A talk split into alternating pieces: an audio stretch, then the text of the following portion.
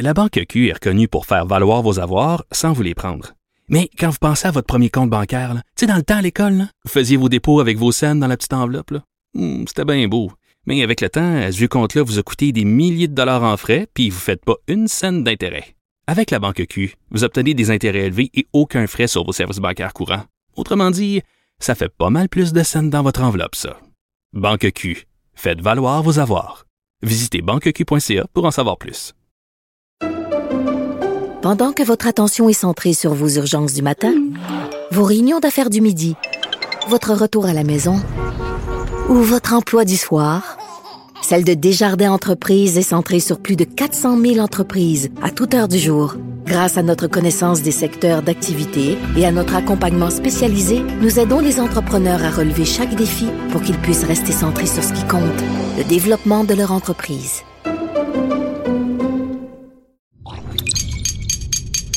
Cube Radio. Il manie l'idée, la réflexion, la persuasion, le silence. Mario Dumont. Informé, cultivé, rigoureux. Il n'est jamais à court d'arguments. Mario Dumont. Pour savoir et comprendre. Bonjour, bienvenue à Cube Radio. Bonne fin d'après-midi. Eh bien, la rentrée parlementaire, euh, ça s'est fait. Euh, tout a été assez calme. Sinon, euh, des absents, les députés du Parti québécois, qui n'ont pas joué le jeu de se faire mettre dehors par le sergent d'armes ou qui n'ont pas joué le jeu de se... disons, de jouer les victimes, de se faire expulser de l'Assemblée d'une manière ou d'une autre, ne se sont simplement pas présentés à cette euh, séance. Ils ont fait une manifestation devant l'Assemblée nationale avant sur la question justement du serment au roi. Euh, ils ont fait un point de presse après pour expliquer leur position, mais là, ils annoncent que jeudi, donc demain, c'est le discours inaugural, le discours de François Legault de début de session. Ils iront pas là non plus, mais jeudi, donc au début des travaux réguliers, ils vont s'essayer de faire leur entrée au Salon Bleu et c'est là qu'on va voir si la nouvelle présidente trouve un accommodement pour eux ou applique la Constitution canadienne. Et tout de suite, on joint l'équipe de 100% Nouvelles. Vous regardez LCN. 15h30, moment d'aller joindre Mario Dumont dans les studios de Cube. Bonjour Mario. Bonjour. On a de la matière aujourd'hui, Ouais. toute une rentrée parlementaire quand même euh, mouvementée. Il y a beaucoup d'actions. Et là, dans les dernières minutes, le Parti québécois euh, qui est allé de son plan de match finalement, de sa stratégie. Là, on n'attendra pas le dépôt d'un projet de loi. Euh, déjà, on dit que c'est pas un ultimatum, on parle de main tendue, mais disons qu'on dit à Nathalie Roy, il faudra trouver une solution autrement. Nous, jeudi, on essaie de rentrer. Écoutons tout de suite Paul Saint-Pierre Plamondon. On a décidé de ne pas faire de coup d'éclat aujourd'hui. On va donc euh, fixer à jeudi matin le moment où les trois ensemble, on va se diriger vers le Salon Bleu, puis on va demander d'y rentrer. Donc, le coup d'éclat est remis, c'est ce qu'on comprend? Ouais, bon, d'abord, d- je pense que c'était correct. Je pense qu'ils ont fait une lecture ou un jugement qu'aujourd'hui, ça aurait eu l'air de faire un peu du, du spectacle. Un. Deux, ils étaient un peu coincés parce que tant que Nathalie Roy, mettons qu'ils se présentent. Nathalie Roy n'est pas encore élue. là. C'est un processus qui a eu lieu vrai. sur place après-midi. Elle a pr- pris quelques minutes à lire la nouvelle présidente.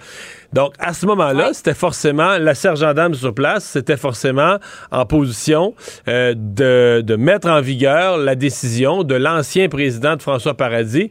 Et elle était très claire. là. Ça n'a pas plu au Parti québécois, euh, mais François Paradis avait rendu une directive qui était très claire que, n'en prêtant pas le, le plein serment, les deux serments, il ne pouvait pas siéger. Donc, on peut penser qu'on Ouais. leur aurait demandé de quitter. Bon, ça aurait fait un peu de... de- comme on dit, euh, une espèce de petit, euh, petite scène un peu théâtrale. Donc, le PQ a voulu éviter ça. Je pense que ça, c'est bien. Je pense que c'est correct qu'ils aient évité un peu de faire euh, ce qui aurait pu apparaître comme du mauvais théâtre là, quand tu connais déjà la suite puis tu te fais expulser, mais en sachant que tu vas te faire expulser. Bon, pour jeudi Ouais. maintenant, là, ils demandent une décision à la présidente Nathalie Roy. Sincèrement, euh, c'est pas comme si on pensait que François Paradis a décidé ça, là, tu sais, qu'il lit la Constitution canadienne, puis euh, il interprète ça à l'œil un peu, là, tu sais. D'après moi, là, je interprète ça qu'ils peuvent. tu sais, il s'est basé sur des textes, des centaines de pages de textes, de jurisprudence.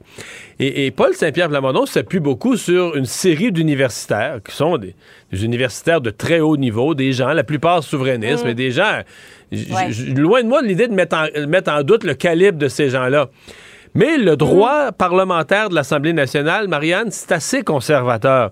Ça se base pas beaucoup sur les penseurs euh, de, de, toutes les universités. Ça se base sur une espèce de, tronc commun, d'une continuité. Ça évolue. Lentement à travers le temps, mais c'est un droit qui est assez conservateur. Et donc, jusqu'à maintenant, ce droit là, sur la question du serment, quand la question a été posée. C'est vrai qu'il n'a jamais été testé aussi fort que par les députés du PQ. Mais quand la question a été posée, quand des experts se sont prononcés, moi je les ai lus, les textes, Marianne, ils sont sans la moindre ambiguïté. Là. Sans ambiguïté. La décision de François Paradis, c'est ça le texte, c'est si tu ne prêtes pas les deux serments, tu ne sièges pas. C'est ce qui est inscrit dans, inscrit dans la Constitution canadienne. On peut penser, nous, que mm. c'est archaïque, c'est dépassé, c'est d'une autre époque, ça n'a pas d'allure, c'est pas croyable que ça soit encore là dans les textes. Mais c'est ça le texte. Donc, j'ai beaucoup de difficultés à voir comment est-ce que Nathalie Roy pourrait s'en soustraire. Bon, il y a quelques constitutionnalistes, par exemple le professeur Patrick Taillon, qu'on reçoit de temps en temps à LCN, qui lui avançait sur des espèces de pistes de compromis, d'exemples d'un compromis. Qu'on puisse mm. leur donner accès au Salon Bleu, mais que dans le respect de la Constitution, ils n'ont pas le droit de vote. Ils sont comme pas des vrais ben, députés. ils, sont des, ils, ont, auraient le droit d'assister, peut-être même le droit de mm. parole. Ça, ça serait à voir. Mais en tout mm-hmm. cas, leur vote ne serait pas comptabilisé. Donc, quand on vote sur un projet de loi, on compterait 122 votes, pas 125. Les députés du PQ pourraient dire, ben ça, on s'en fout. De toute façon, à trois, on gagnera pas de vote. Là. Le gouvernement est majoritaire, il y a 90 votes. dire, le, ben, PQ, le PQ fera pas pencher la balance d'un bord ou de l'autre. Ils gagneront jamais de vote. Fait que ça serait peut-être pas. Donc, est-ce qu'on pourrait aller vers des compromis? Moi, j'en doute. Moi, je pense que la présidente va redire demain ou jeudi matin la même chose que ses prédécesseurs. Il faut prêter les serments. Elle va probablement redire que si l'Assemblée adopte un projet de loi ou si l'Assemblée elle-même veut changer ses procédures, elle peut le faire. Mais là, ça, c'est le temps d'adopter un projet de loi et c'est là que le PQ est un peu piégé. Euh, euh, Gabriel Nadeau-Dubois a retourné le fer d'emploi ce matin au péquiste en disant, ben, mm. sais, on peut pas laisser les autres. Quand on veut changer les changer le cours des choses, il faut être là, il faut être présent, euh, pas laisser les autres le faire pour soi. On comprend que ça, c'était une petite pointe au PQ pour dire, nous, Québec solidaire, on a pilé sur notre orgueil, on a prêté le serment. Mm, Donc maintenant, on siège ben à l'Assemblée et on peut faire adopter un projet de loi pour enlever le serment dans l'avenir. Hmm, ben, de l'extérieur, on peut se poser la question, Mario, euh, pourquoi euh, ils attendent pas le projet de loi? Il semble y avoir une volonté. On entendait Jean-François Roberge dire le plus vite possible. Bon, ça va dépendre des partis d'opposition et tout ça. Est-ce que ça va pouvoir passer vite ou pas euh, avant, après Noël? Enfin bref. Mais de l'extérieur, on peut se dire, ben ça semble acquis que ça va arriver. Pourquoi les députés n'attendent pas, les trois députés? C'est une question de principe, de ne pas être au crochet, finalement, des autres partis. C'est un peu ça? J'ai de la misère à te répondre. Il y a deux, trois explications possibles. Mais ben, d'abord, mais on va reparler deux jeudi. En termes de stratégie depuis l'élection, pour qu'on parle beaucoup du PQ, je veux dire, pour trois députés, ah, on a parlé d'eux amplement, donc peut-être qu'ils étirent, ce, plaisir, un.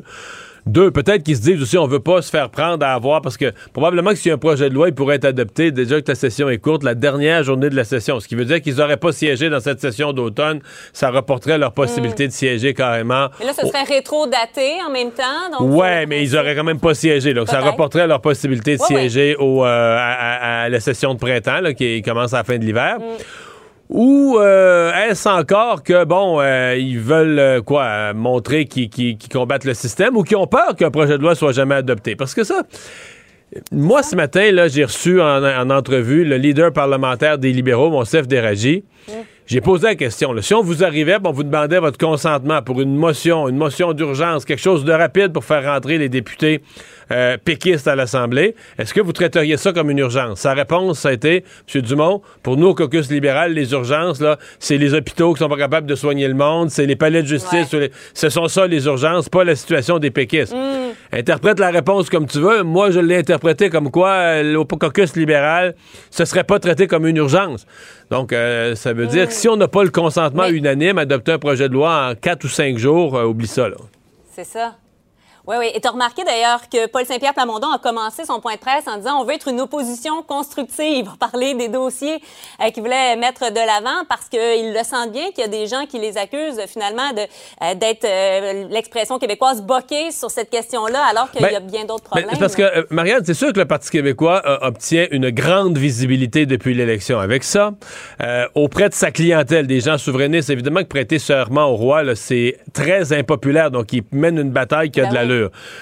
Par contre, les deux batailles, si tu regardes depuis le 3 octobre au soir, là, où l'élection a eu lieu, le PQ essentiellement a mené bataille sur la question du, serment au roi et la question de ses mm. propres budgets et temps de parole. Puis je les comprends, c'est pas un reproche. C'est juste qu'il y, a un point où, oui, il va commencer à avoir des électeurs qui vont dire, ben là, coudon, c'est quand est-ce que le PQ va s'intéresser aux, écoles, aux hôpitaux, aux routes, au pouvoir d'achat, au portefeuille, mm. au monde, là, tu sais. ça, c'est c'est peut-être ça le point sensible qui s'en vient. Mais disons que ça commence sur les chapeaux de roue pour Nathalie Roy, parce qu'il y a cette question-là. Elle va être appelée justement à se positionner. Il y a la question d'Éric Duhem euh, aussi. Donc, euh, une présidence qui commence, disons, dans des eaux assez euh, agitées.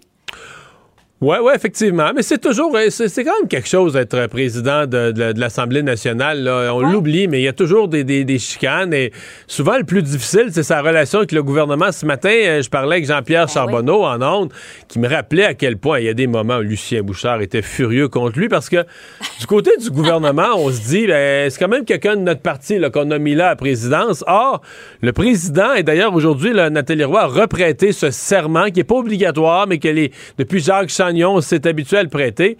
Le président doit non seulement être vraiment neutre, mais il doit même, dans la tradition parlementaire britannique, avoir un petit, petit, petit penchant vers les plus faibles. Donc, surtout pas le, gouvernement majoritaire de 90 sièges. Hmm. Euh, la défense des partis d'opposition, la défense, donc, de, s'assurer dans une démocratie du droit de parole de, l'opposition, etc. Alors, euh, tu sais, on dit c'est un léger penchant, il faut être juste mais avec un léger pensant pour les plus faibles, pour l'opposition, pour s'assurer que la ah. démocratie soit respectée. C'est ça l'esprit. Et euh, est-ce que c'est pour ça qu'il y en a qui disaient au départ, ouais, Nathalie Roy m'a dit une chose à la CAC, c'était moi, c'était pas la moins partisane ben, de la gang. Mais même le premier ministre Mario a dit qu'elle était pugnace. C'est l'adjectif qu'il a utilisé. Mais ben là, il va falloir qu'elle retourne ça. À mon avis, il va falloir qu'elle ait un ton beaucoup plus calme, beaucoup plus posé et euh, qu'elle mm. prenne quelques décisions. Il va falloir, tu sais, il y a des moments forts là, à certains moments qu'à mettre son pied à terre devant le gouvernement ou devant des membres du gouvernement pour faire comprendre à tout le monde qu'elle est plus, elle est plus à la CAQ. C'est fini. Euh, elle est une euh, présidente bien installée dans le fauteuil pour l'équilibre, pour la démocratie, le bon fonctionnement de l'institution qu'est l'Assemblée nationale. Oui, la défendresse des, euh, des droits euh, également. Donc, voilà. Euh, Mario, parlons de des taxes à Montréal. ça fait longtemps, on parle quoi de plus d'une dizaine d'années qu'on n'a pas vu une augmentation comme celle-là et déjà que les gens en arrachent nécessairement. on voit ça arriver et, et, pour plusieurs propriétaires, là, ça va poser problème là, de voir ces augmentations-là. C'est considérable. Là. Oui, oui, c'est considérable. Le budget de la ville de Montréal, je pense, va avoir été un choc pour les Montréalais. Et euh, écoute, 4% d'augmentation de taxes dans une année où vraiment déjà le coût de la vie augmente. Bon, on comprend d'un côté que la ville dit, ben, mais nous aussi, on vit l'inflation. Ce qui coûte plus cher, les mhm. matériaux, etc. La ville les paye plus cher aussi lorsqu'elle fait des travaux. On comprend bien ça. Mais ben c'est une... Ben disons que je pense pas que ça va être très, très bien reçu. Moi, je m'attends quand même à une montée d'insatisfaction assez importante à Montréal. Maintenant, les gens de toutes les villes du Québec, préparez Ça se pourrait qu'on ait cette mauvaise surprise. C'est quand même un rappel que notre fiscalité municipale est, est pas très moderne. Parce que tu vois ce qui se passe, Marianne? Tu as de l'inflation. À Ottawa, ça fait rentrer plein d'argent dans les coffres du gouvernement. Là, même le gouvernement est quasiment en surplus, même s'il avait planifié des gros déficits. À Québec, l'argent rentre dans les coffres, c'est même pas possible. On renvoie des chèques ces jours-ci, on en redonne. Ben Malgré tout, il va rester de l'argent dans les coffres du gouvernement parce qu'il récolte des impôts sur le revenu, des taxes de vente, et ces revenus-là sont gonflés par les euh, par l'inflation. Alors que les villes, avec leurs taxes foncières, ne sont pas tout à fait la même marge de manœuvre. S'ils veulent aller en chercher plus, il faut qu'ils taxent plus le contribuable donc, euh, je pense que ça va quand même, cette année d'inflation va relancer un peu la discussion entre les villes et les gouvernements supérieurs sur le, mm. partage des revenus et le partage des modes de taxation, des outils de taxation. Oui, parce que les villes se retrouvent avec l'odieux de devoir augmenter euh, alors qu'ils aimeraient en recevoir de l'autre bord. Là. Exactement. Donc, ça va être, euh, ça va être à suivre, mais la mairesse Plante, je ne sais pas comment ce matin, elle avait son sourire habituel, parlait d'un budget visionnaire, bon, des investissements en mobilité, puis en mm. transport, puis tout ça. Mais j'ai hâte de voir dans quelques jours. J'ai l'impression que on va sentir un mouvement d'opposition assez vif euh, dans la ville de Montréal. Oui, on le voit déjà parmi le, Vox Pop qui est fait euh, ce matin. Merci. Merci beaucoup, Mario. Au revoir. Savoir et comprendre l'actualité. Alexandre Morand-Villouellette. Alors, Alexandre, euh, les yeux étaient pas mal tournés aujourd'hui vers euh, la rentrée parlementaire euh, à Québec. mais il y avait aussi une grosse nouvelle à Ottawa, c'est que la GRC, par lettre, s'il vous plaît, lettre envoyée au comité parlementaire qui s'occupe des questions de sécurité nationale, la GRC a confirmé, enquêté, sur de l'ingérence en provenance de la Chine et pas celle dont on avait déjà entendu parler dans, dans les élections. Ils disent non, non, non, c'est pas les élections, c'est plus large que ça. Oui, c'est plus large que ça. C'est la commissaire de la Gendarmerie royale du Canada, le Brenda Lucky, qui a confirmé qu'il y a des enquêtes en cours, même si, elle le rappelle, il n'y a pas des preuves formelles de tout ça, mais il y a quand même des enquêtes qui sont en cours. Tout ça pour des activités d'ingérence par des acteurs étrangers. C'est un comité, comme tu l'as expliqué, oui, qui tente d'éclaircir les efforts qu'aurait fait la Chine sur les élections générale de 2019 pour tenter de les influencer. Mais là, on dit qu'on peut pas, évidemment, divulguer en vertu de deux articles sur la loi de l'accès à l'information. On peut pas tout dévoiler, mais on confirme vraiment que ces enquêtes-là, qui sont des enquêtes de sécurité nationale, c'est extrêmement délicat. Et on citait, entre autres, là, du côté du réseau Global, des sources anonymes qui parlaient que le premier ministre aurait été averti en janvier, lui, du vaste effort allégué d'ingérence chinoise à l'élection de 2019. C'est des fonds qui auraient touché euh, au moins 11 candidats différents qui auraient tenté de faire cette ingérence-là. Donc, c'est sûr que c'est une enquête qui va être extrêmement suivie, là, sachant que dans les derniers mois, le gouvernement de Justin Trudeau a tenté, si on veut, une espèce de réorientation de la stratégie nationale de sécurité publique et sécurité nationale envers la Chine. Donc, quand même, c'est euh, c'est une nouvelle intéressante qu'il va falloir suivre de près, même si la GRC, pour l'instant, est avare de détails, Mario. Ben, on va euh, surveiller ça. Merci, à plus tard. Il ne mord pas à l'hameçon des fausses nouvelles. Mario Dumont a de vraies bonnes sources. Alors, euh, une étude euh, qui est publiée par l'Institut économique de Montréal. Euh, le thème, la taille de l'État québécois. Évidemment, un institut qui est davantage de droite économique, qui s'intéresse à, la, prospérité aux enjeux qui sont liés à la prospérité et qui considère que la taille de l'État n'est pas toujours un facteur de, prospérité, d'avoir un gros État, un gros gouvernement. si vous regardez dans l'ensemble des pays ou des régimes communistes qui sont à l'extrême de ce chapitre-là, c'est pas nécessairement générateur de prospérité mais ce qui est intéressant dans l'étude, et c'est là que j'arrive, c'est qu'on l'a euh, établi, on l'a fait avec des périodes de temps associées à des premiers ministres. Donc, euh, euh, l'ère Bourassa, l'ère Charret, l'ère Parizeau, l'ère Couillard, l'ère, ben, présentement, l'ère Legault. Donc, on a vraiment classé à savoir est-ce que pendant leur mandat, pendant leur période au pouvoir, la taille de l'État, la place de l'État dans l'économie s'est accrue? Ou est-ce qu'elle a décru? L'auteur de l'étude est avec nous, Vincent Gelozo. Bonjour. Bonjour. Euh, et euh, ben, euh, est-ce que notre premier ministre actuel est un premier ministre économe de, droite économique qui réduit la place de l'État dans l'économie?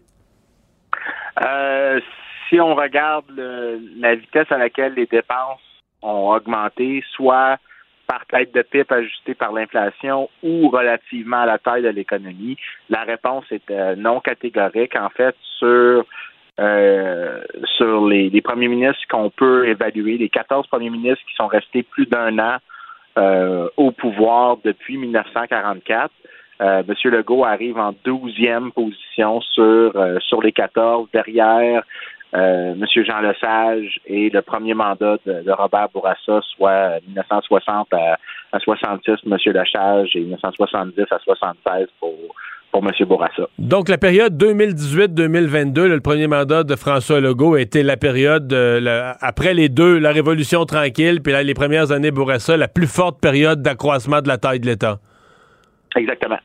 Euh, bien sûr, pour M. Legault, la pandémie a. Ben, j'allais la poser la question. Je suis convaincu que si on lui posait la question, il disait la pandémie nous a obligés à embaucher des préposés, des dépenses patati patata. Jusqu'à quel point c'est vrai, ça?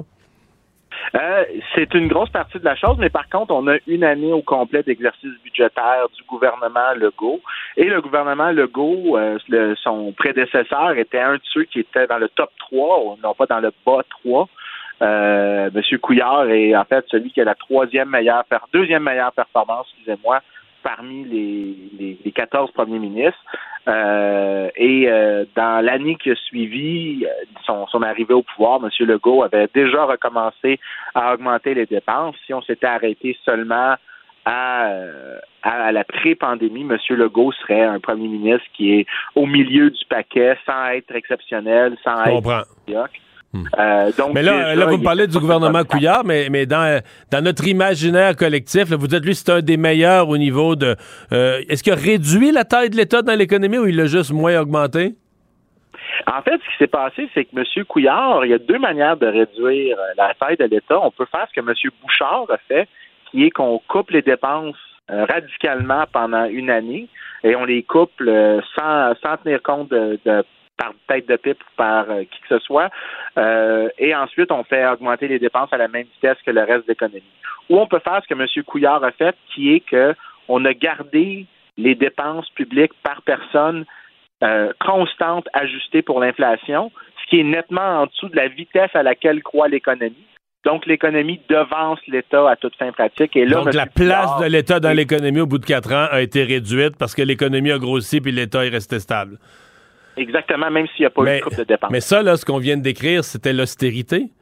Quand, quand M. Couillard a été battu en 2018, on lui reprochait l'austérité. Est-ce que est-ce que c'était l'austérité dans les faits?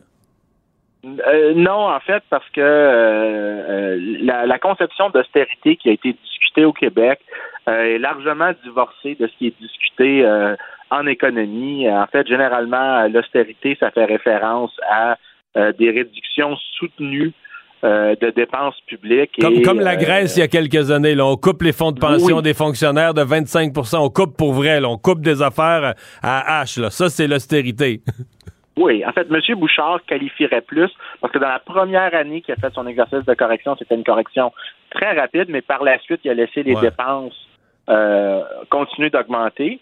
Mais M. Couillard, lui, ce qu'il a fait, c'est qu'il n'a pas fait de grandes coupures, il a juste laissé l'État aller, de grossir moins vite que l'économie, donc de perdre un peu de place. Ça qualifie mais c'est ce qu'on appelle l'austérité dans le secteur. Oui, mais je vous arrête. C'est ce qu'on appelle dans le secteur public, c'est ce qu'on appelle, on appelle l'austérité. On dit dans notre ministère, les dépenses devraient augmenter de 4% par année pour assurer les coûts de système. Fait que si tu les augmentes de 3% par année, tu coupes à la chaîne ça. C'est comme ça qu'on parle dans les. Non? C'est une euh, non? Je peux, je peux, croire que c'est comme ça qu'on parle, mais c'est pas la bonne manière de parler. Il n'y a aucune raison de croire que l'État devrait toujours croître à la même vitesse que l'économie. En fait, euh, les fonctions que l'État a tendance à occuper, c'est des fonctions qui devraient euh, diminuer avec la croissance économique parce que euh, l'État est capable, si on, voit la vision de l'État comme juste de soutenir l'activité économique privée, mais ben, s'il est capable de bien le faire, l'activité économique privée devrait prendre davantage d'accélération relativement à l'État. Donc, l'État devrait perdre du poids plutôt que d'en hmm. prendre à travers le temps ou rester stable. Une des choses qui étonne dans votre étude, bon, euh, on comprend très bien le gouvernement Bouchard, on se souvient de cette période. Remarquez que euh, Lucien Bouchard, bon, je pense que c'était quelqu'un qui était assez économe lui-même, assez responsable fiscalement, mais en plus, à ce moment-là, il y avait les banquiers de New York, là, il y avait, le Québec avait un couteau sur la gorge pour améliorer ses finances publiques. On s'était fait avertir, on avait été décoté, donc il y avait ça aussi. Mais celui qui a été au-dessus de Philippe Couillard, au-dessus de Lucien Bouchard, euh, le, le numéro un de la responsabilité fiscale, c'est Jacques Parizeau. Évidemment, c'est une seule année de pouvoir, mais ça, j'ai été étonné quand même. Parlez-moi de ça.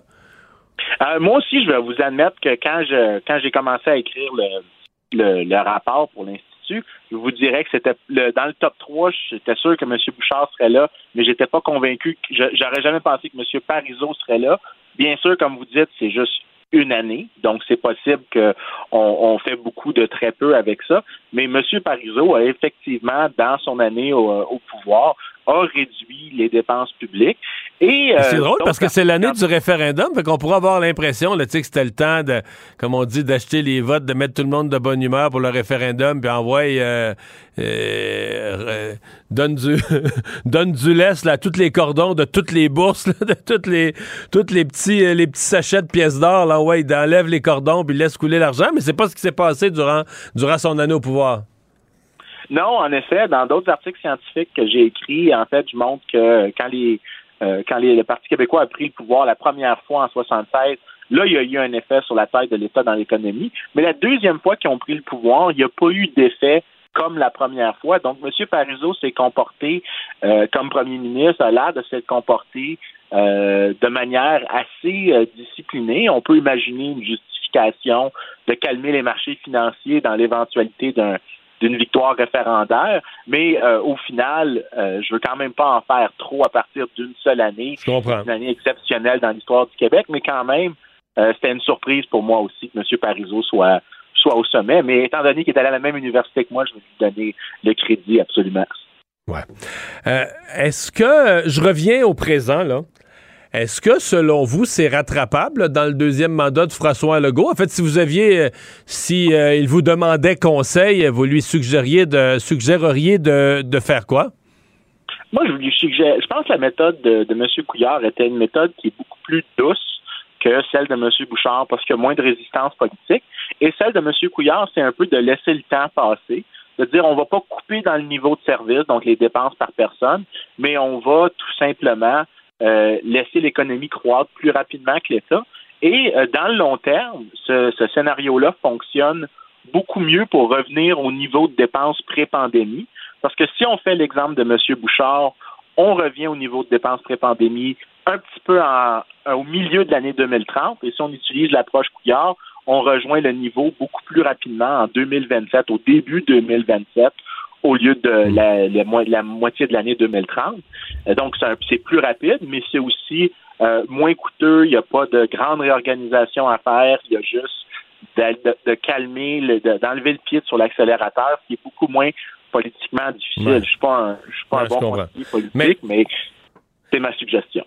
Je le disais à moitié en blague tantôt en parlant des libéraux puis de l'austérité, de l'époque euh, couillable, de tout ce qui avait été dit, mais je, je le pense sincèrement que toute la machine gouvernementale, mais j'inclus le langage, puis le langage tel qu'il a été présenté aux médias, tel que devrait être un État, tout va dans le sens que le naturel, c'est que les dépenses augmentent tout le temps, de telle sorte qu'un gouvernement qui augmente les dépenses, c'est comme, comme une roue qui tourne, là, tu sais, puis de la minute qu'un gouvernement met le frein, là, tu comprends, toutes les alarmes s'allument dans le tableau de bord, on trouve tous les gros mots, l'austérité, le carnage, la scie mécanique, tout y passe.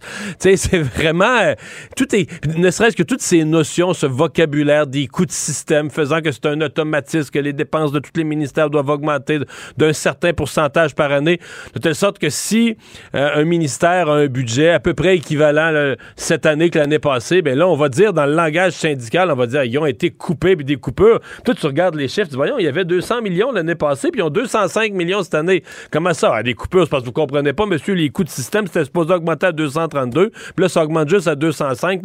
Mais comprenez-vous que c'est, c'est je sais pas vous, comme, comme universitaire ou comme expert, comment vous le voyez, mais moi, du point de vue de la communication politique, ça me fascine, là, comment toute la machine, c'est comme une grosse, grosse, grosse, grosse roue qui tourne pour augmenter toujours plus les dépenses. Puis quand tu essayes de freiner ça, c'est toute une job. Là. Je peux pas, je, je, je, un très mauvais conseiller politique euh, parce que la, seule réponse que j'ai à, à ce que vous dites, c'est que j'ai jamais compris cette justification-là, cette idée-là que euh, que les dépenses doivent augmen- augmenter automatiquement. Et j'ai jamais compris pourquoi euh, c'est un argument qui est souvent défendu. Euh, je comprends pas pourquoi le terme austérité a fonctionné alors qu'il y a personne dans ma profession qui utilise le terme comme il est utilisé sur la place publique. Ce que je peux vous dire, c'est que euh, il y a l'idée que l'État, bon, il y a des points où est-ce qu'on a un État qui est trop gros, on peut avoir un État qui est trop petit, mais le point que le Québec a présentement, quand on regarde la littérature, c'est clair que le Québec a un État probablement un peu trop gros relativement à ce qui pourrait maximiser le développement économique.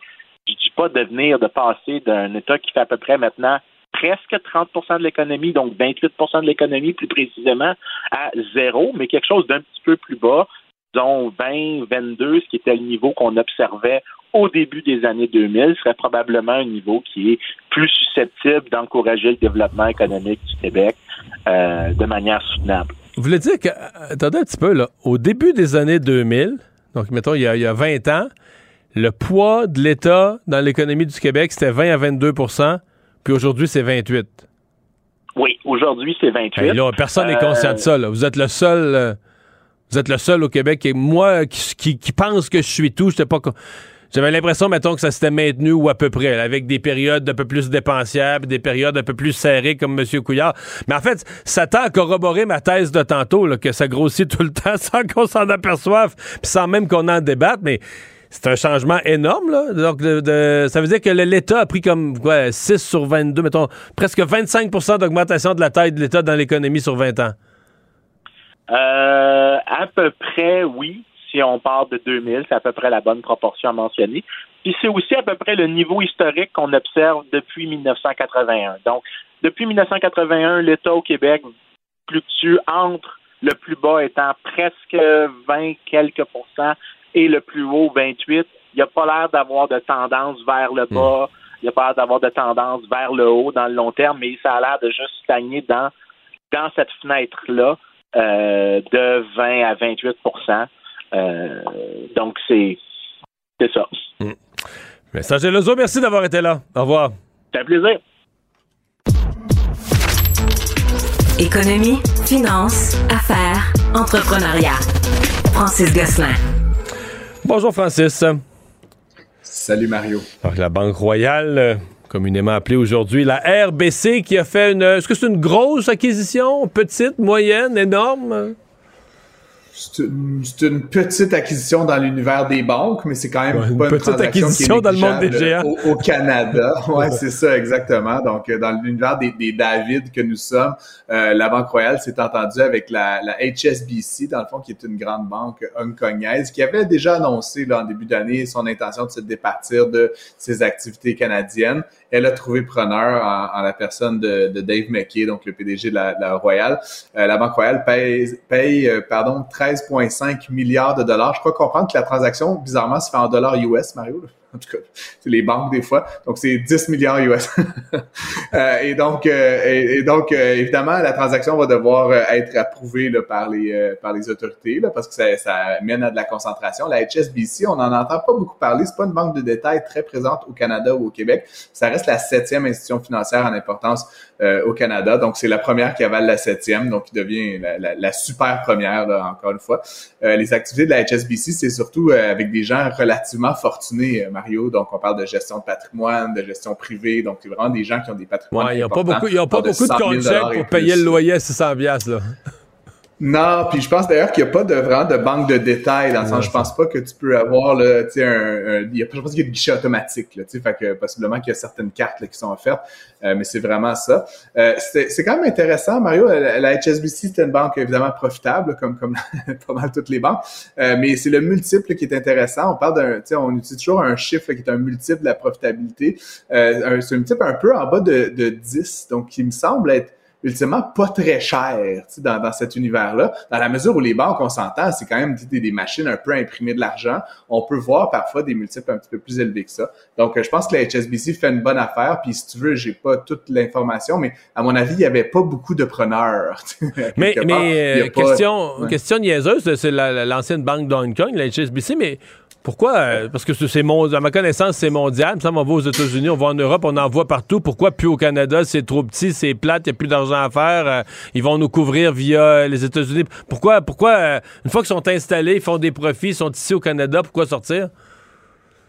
à mon avis, comme tu le dis, ben, évidemment, c'est un petit marché pour un acteur comme celui-là qui a des activités un peu partout, évidemment dans des pays très riche. Là. Euh, donc, c'est une question de richesse aussi. Je dis pas que le Canada est un pays pauvre, mais évidemment, tu sais, quand tu as le marché américain ou certains marchés européens, évidemment, les marchés asiatiques, où tu as un grand nombre de gens très fortunés qui peuvent te faire ton affaire. L'autre élément, euh, je, je, crois comprendre, Mario, c'est que euh, possiblement, ils avaient envie de se recentrer sur un moins grand nombre de marchés. Évidemment, avoir des activités dans plusieurs pays, ça engendre de la complexité. Il faut évidemment des équipes de gestion, etc. Euh, et donc, ils souhaitaient un petit peu recentrer le tir sur un nombre plus limité de pays.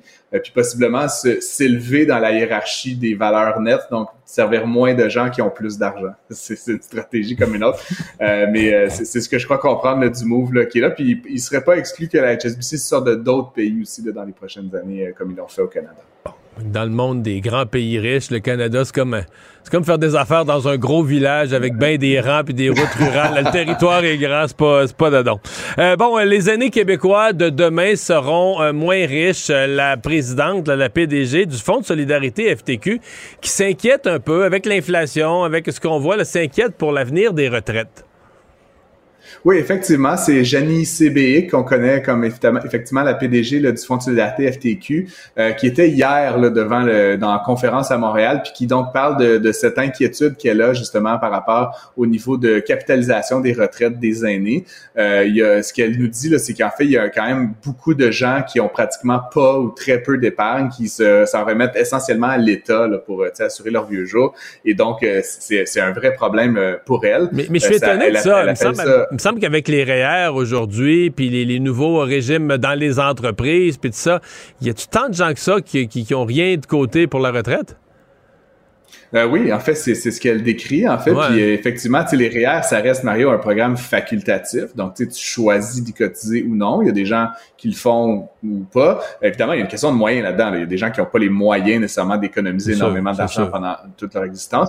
Euh, et puis, forcément, il y, a, il y a évidemment le Fonds de solidarité qui est quand même un un vendeur de produits de retraite, là, je veux pas simplifier leur job. Euh, mais, mais qu'il y a quand même euh, près de 750 000 personnes qui sont cotisants là, au Fonds de solidarité de FTQ. Et ce que, ce que je disais en préparant l'échange, Mario, c'est qu'il y a quatre euh, personnes sur dix qui sont membres, donc qui, sont cotisants au Fonds de solidarité de FTQ, qui n'ont aucune autre épargne. Ce qui est quand même un peu inquiétant dans une certaine mesure parce qu'il faut rappeler que les, les contributions sont quand même plafonnées. ça va être intéressant du point de vue des crédits d'impôt et tout ça. Ça reste que ça fait pas des retraites très, très fortes là, à la fin de, de que je, sais pas si les, gens ont fait les calculs, mais quelqu'un qui n'aurait que que les, régimes publics, donc la pension fédérale, puis ta régie des rentes du Québec, même, même en ayant travaillé toute sa vie, un salaire moyen, mais tu as, cotisé à la régie des rentes toute ta vie. Mais je veux dire, tu dis, je prends ma retraite, va te dire une affaire, là, euh, illusionne-toi pas à penser que tu vas faire la grosse vie, puis tu vas être en Floride quatre mois par année, puis jouer au golf. si tu as juste les revenus de l'État, euh, tu vas être tranquille, là. Effectivement, c'est un peu ce que nous dit Madame B, qu'à quelque part, quand elle parle de bombes à retardement, c'est de dire qu'il y a quand même un nombre important aujourd'hui de personnes aînées qui n'ont pas euh, beaucoup d'autres sources de revenus. Euh, elle précise dans, son allocution que c'est quand même 39 personnes, des gens qui, touchent le supplément de revenus garanti, ce qui est quand même, Mario, tu sais, une forme de c'est en, en, deçà du, minimal, niveau de, de, des revenus euh, minimal. 39 euh, c'est encore une fois 4 personnes sur 10. Je sais pas si c'est les mêmes là, dont elle évoque dans, dans l'autre statistique. Euh, et, ce qu'elle s'inquiète, c'est pas il y, a un enjeu aujourd'hui, mais ce qu'elle dit, c'est que les gens n'épargnent pas suffisamment, de sorte que dans 5, dans 10, dans 15 ans, on va se retrouver avec un véritable enjeu. Puis ça, si des gens euh, carrément crèvent de faim, Mario, ça va mettre une pression sur les, dépenses de l'État qui vont devoir augmenter possiblement les contributions, les transferts, etc. Et donc, avec moins de travailleurs, plus de retraités, c'est évidemment un scénario un peu catastrophe du point de vue fiscal et budgétaire. Donc, elle a bien raison de, nous euh, lever le drapeau, en tout cas, en espérant que, que les États en prennent compte. Puis peut-être une petite dernière affaire, Mario, tu sais, faut se le dire, le, Fonds de solidarité FTQ, en 2014, le gouvernement Harper avait annoncé qu'il allait abolir le crédit d'impôt de 15% au niveau fédéral. M. Trudeau avait renversé la vapeur, mais il y a quand même des voix qui s'élèvent de manière, tu sais, un peu répétitive pour enlever ces, ces, crédits d'impôt-là. Fait que je pense que de manière un peu entre les lignes, je pense que Mme Bick, elle aimerait bien qu'on garde quand même les crédits d'impôt pour que les gens, au moins, qui cotisent, euh, au fond de cette FTQ continue à avoir un incitatif financier à le faire. Qu'on reconnaisse la valeur de son fonds pour aider des gens à préparer leur retraite. Et finalement, tu t'es penché sur le budget de la ville de Montréal. Il y a des Montréalais qui font le saut avec une augmentation de taxes de plus de 4% en moyenne. Remarque, c'est la moyenne. Ça veut dire que pour que la moyenne arrive à 4, il y a des gens qui ont probablement des augmentations de 6-7 là. Oui, puis c'est toujours la même chose, Mario, c'est une moyenne donc pour l'ensemble de l'île, puis ça dépend toujours du rôle foncier. On avait évoqué euh, plus tôt là, dans la saison qu'il y avait une augmentation très importante du rôle foncier là, dans la révision de cette année, qui est bonne pour les trois prochaines années. Euh, L'administration Plante avait annoncé qu'elle allait étaler le, cette augmentation-là du rôle, fait que ça donne un petit break. Et les administrations jouent avec ensuite le taux. Donc même si ta, ta propriété augmente de 30% eux, ils peuvent baisser le taux de 28% Bref, somme, résultat des courses, ça donne une augmentation moyenne de 4,1 il y a des arrondissements comme Hochelaga, euh, Mercier, là, qui, euh, Hochelaga Maisonneuve, pardon, qui ont euh, une augmentation plus importante. de mémoire, c'est autour de 6-7 donc des taxes euh, foncières. et puis, tu sais, de manière générale, ça reste que depuis l'élection de Valérie Plante, le budget de la ville a augmenté de 30 Puis c'est drôle, j'écoutais avec intérêt ton échange avec Vincent Gelozo avant. tu sais, quand on parle de la machine là, bureaucratique qui s'emballe, tu sais, l'État montréalais, là, dans le fond, la ville ne cesse d'augmenter ses, ses dépenses beaucoup plus rapidement que la croissance économique. Fait qu'ultimement, ce n'est pas soutenable, cette, cette logique-là.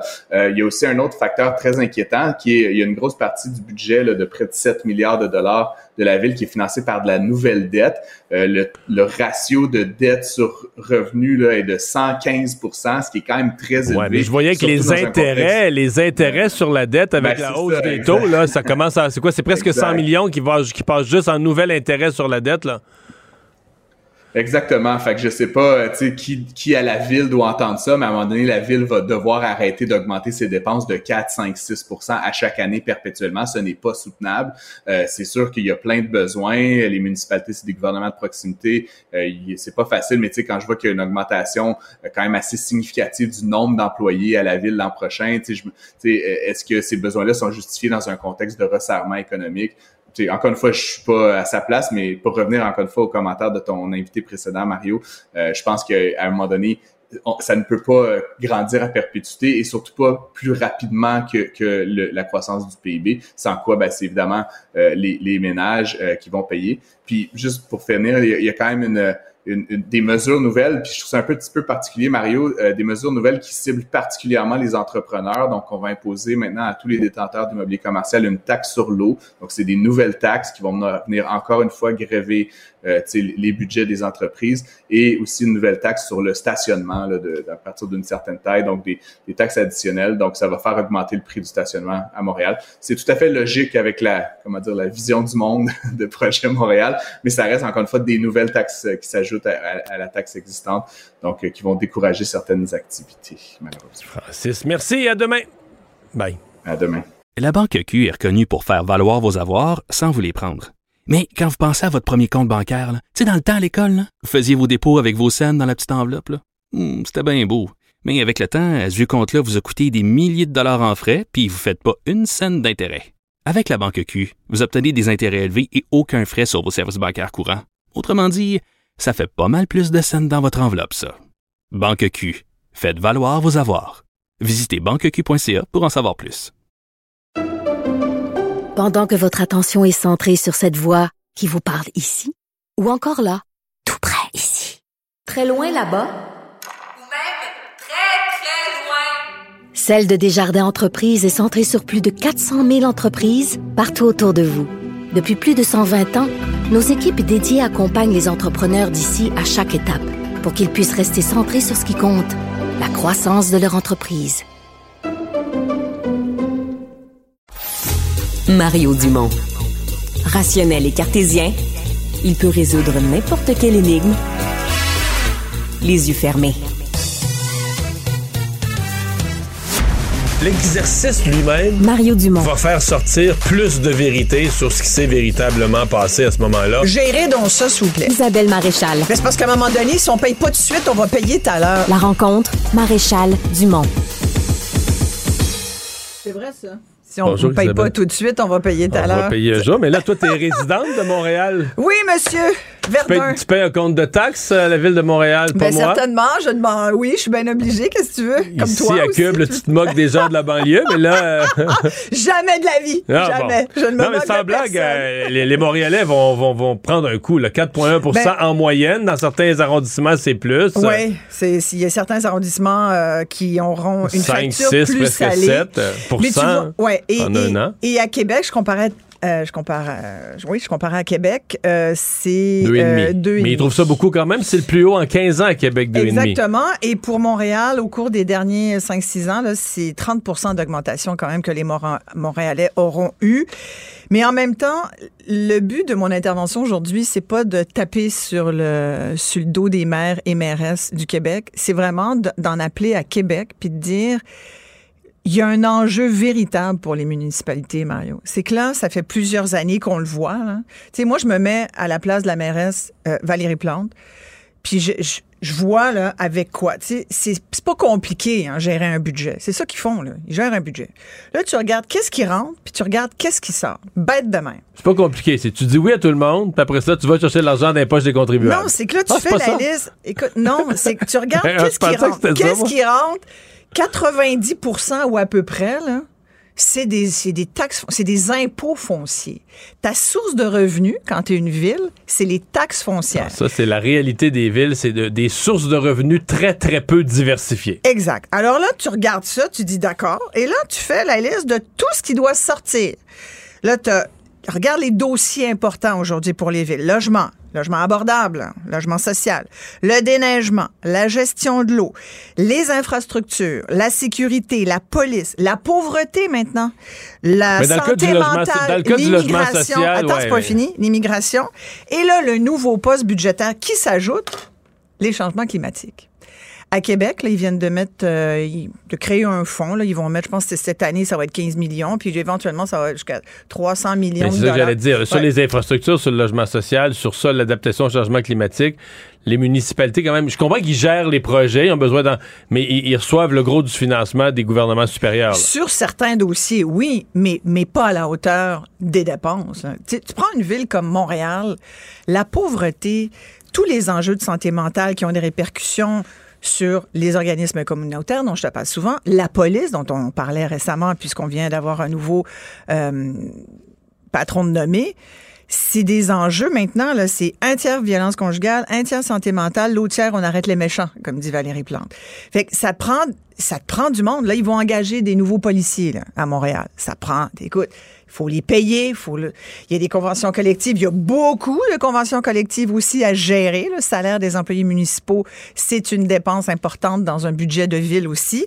Mais tu sais, le pacte de la fiscalité, il faut qu'il soit renégocié avec Québec, qui tu, le rappelais encore il n'y a pas si longtemps, grâce à l'inflation, les coffres se remplissent. Va falloir Ouais. donner un Mais petit peu aux villes. Les villes, là, ils ont vraiment, vraiment beaucoup, beaucoup de responsabilités. Puis à un moment donné, l'argent, ils n'ont pas de fabrique à cash, là, tu comprends? Il faut qu'ils le prennent quelque part, cet argent-là. Mais c'est ce qui frappe, je dirais, cette année. C'est qu'à Ottawa et à Québec, comme ils ont des diversités de sources de revenus, notamment les taxes de vente, Ouais. notamment les impôts sur le revenu, l'inflation fait rentrer de l'argent dans les coffres à Ottawa, à Québec, c'est même pas pensable. Exact. À Pourquoi Québec- tu penses qu'ils envoient des chèques? Ben oui, là, à des chèques parce qu'ils renvoient une partie de ce que l'inflation leur a rentré, puis il en reste encore, alors que dans les municipalités, ils n'ont pas la même chose. Mais il reste que les contribuables vont aussi devoir prendre conscience que toutes les villes ont viré à gauche. là. Les deux dernières élections municipales, toutes les villes ont viré à gauche ou à l'extrême gauche. Ben ça, euh, c'est pas source de baisse de taxes, là. C'est source de hausse euh, de taxes aussi. Là. Valérie Plante, là, c'est, son parti politique, c'est la Ouais, mais famille, de- la Québec solidaire. euh, Oui, mais c'est des réels besoins, là. C'est des réels besoins. Tu sais, Tous je les les ai besoins nommés sont les do- réels. Je, les, je les ai nommés les, les dossiers importants. Tu sais, quand tu parles de logement abordable, je veux dire, les gens sont. Le monde est dans la rue, là. Il y a- moi, je- j'en vois, là. Ça, écoute, je passais en voiture avec ma fille, on s'en allait euh, au centre-ville hier. Trois itinérants à trois coins de rue différents. Ce matin, même affaire. Il fait pas chaud. Il faisait zéro ce matin. Écoute, ça peut pas être ça. Puis là, il y a la COP qui s'en vient. Là, les. Valérie Plante commence à dire, là, les événements internationaux, moi, je veux bien, mais il faut falloir là, que vous me financiez ça. là. Parce que, oui, il y a des redevances un peu, mais pas à la hauteur de ce que la ville va Ben là, on payer. dit qu'au SPVM, ça a des, augmenté- des dépenses de 10 millions. chose Ah oui, oui, puis Juste, va- en temps- juste pour les, les deux semaines Moi, je d'événements. passe tous les jours à peu près devant le Palais des Congrès. Ça fait plus d'une semaine qu'il y a trois patrouilleurs, trois autopatrouilles là, qui sont là, qui sont pas ailleurs, là, qui sont pas en train de d'aider d'autres gens, d'autres citoyens ailleurs ou d'arrêter les méchants quelque part. Ils sont là, parce qu'ils ont mis des grillages, puis c'est pour de la prévention, pour la sécurité en vue de la COP qui doit commencer le Pour 7 pas que les. Rainettes faux grillons viennent manifester pour euh, Il y a leur peut-être de ça. Ouais. Bon. Mais tu vois, alors ça, ben, ça a des coûts. Tout est un coût. Et moi, je me mets à la place de Valérie Plante, puis je me dis, Hi, OK, mais là, je me tourne vers qui pour dire, attention, moi, je n'y arriverai plus.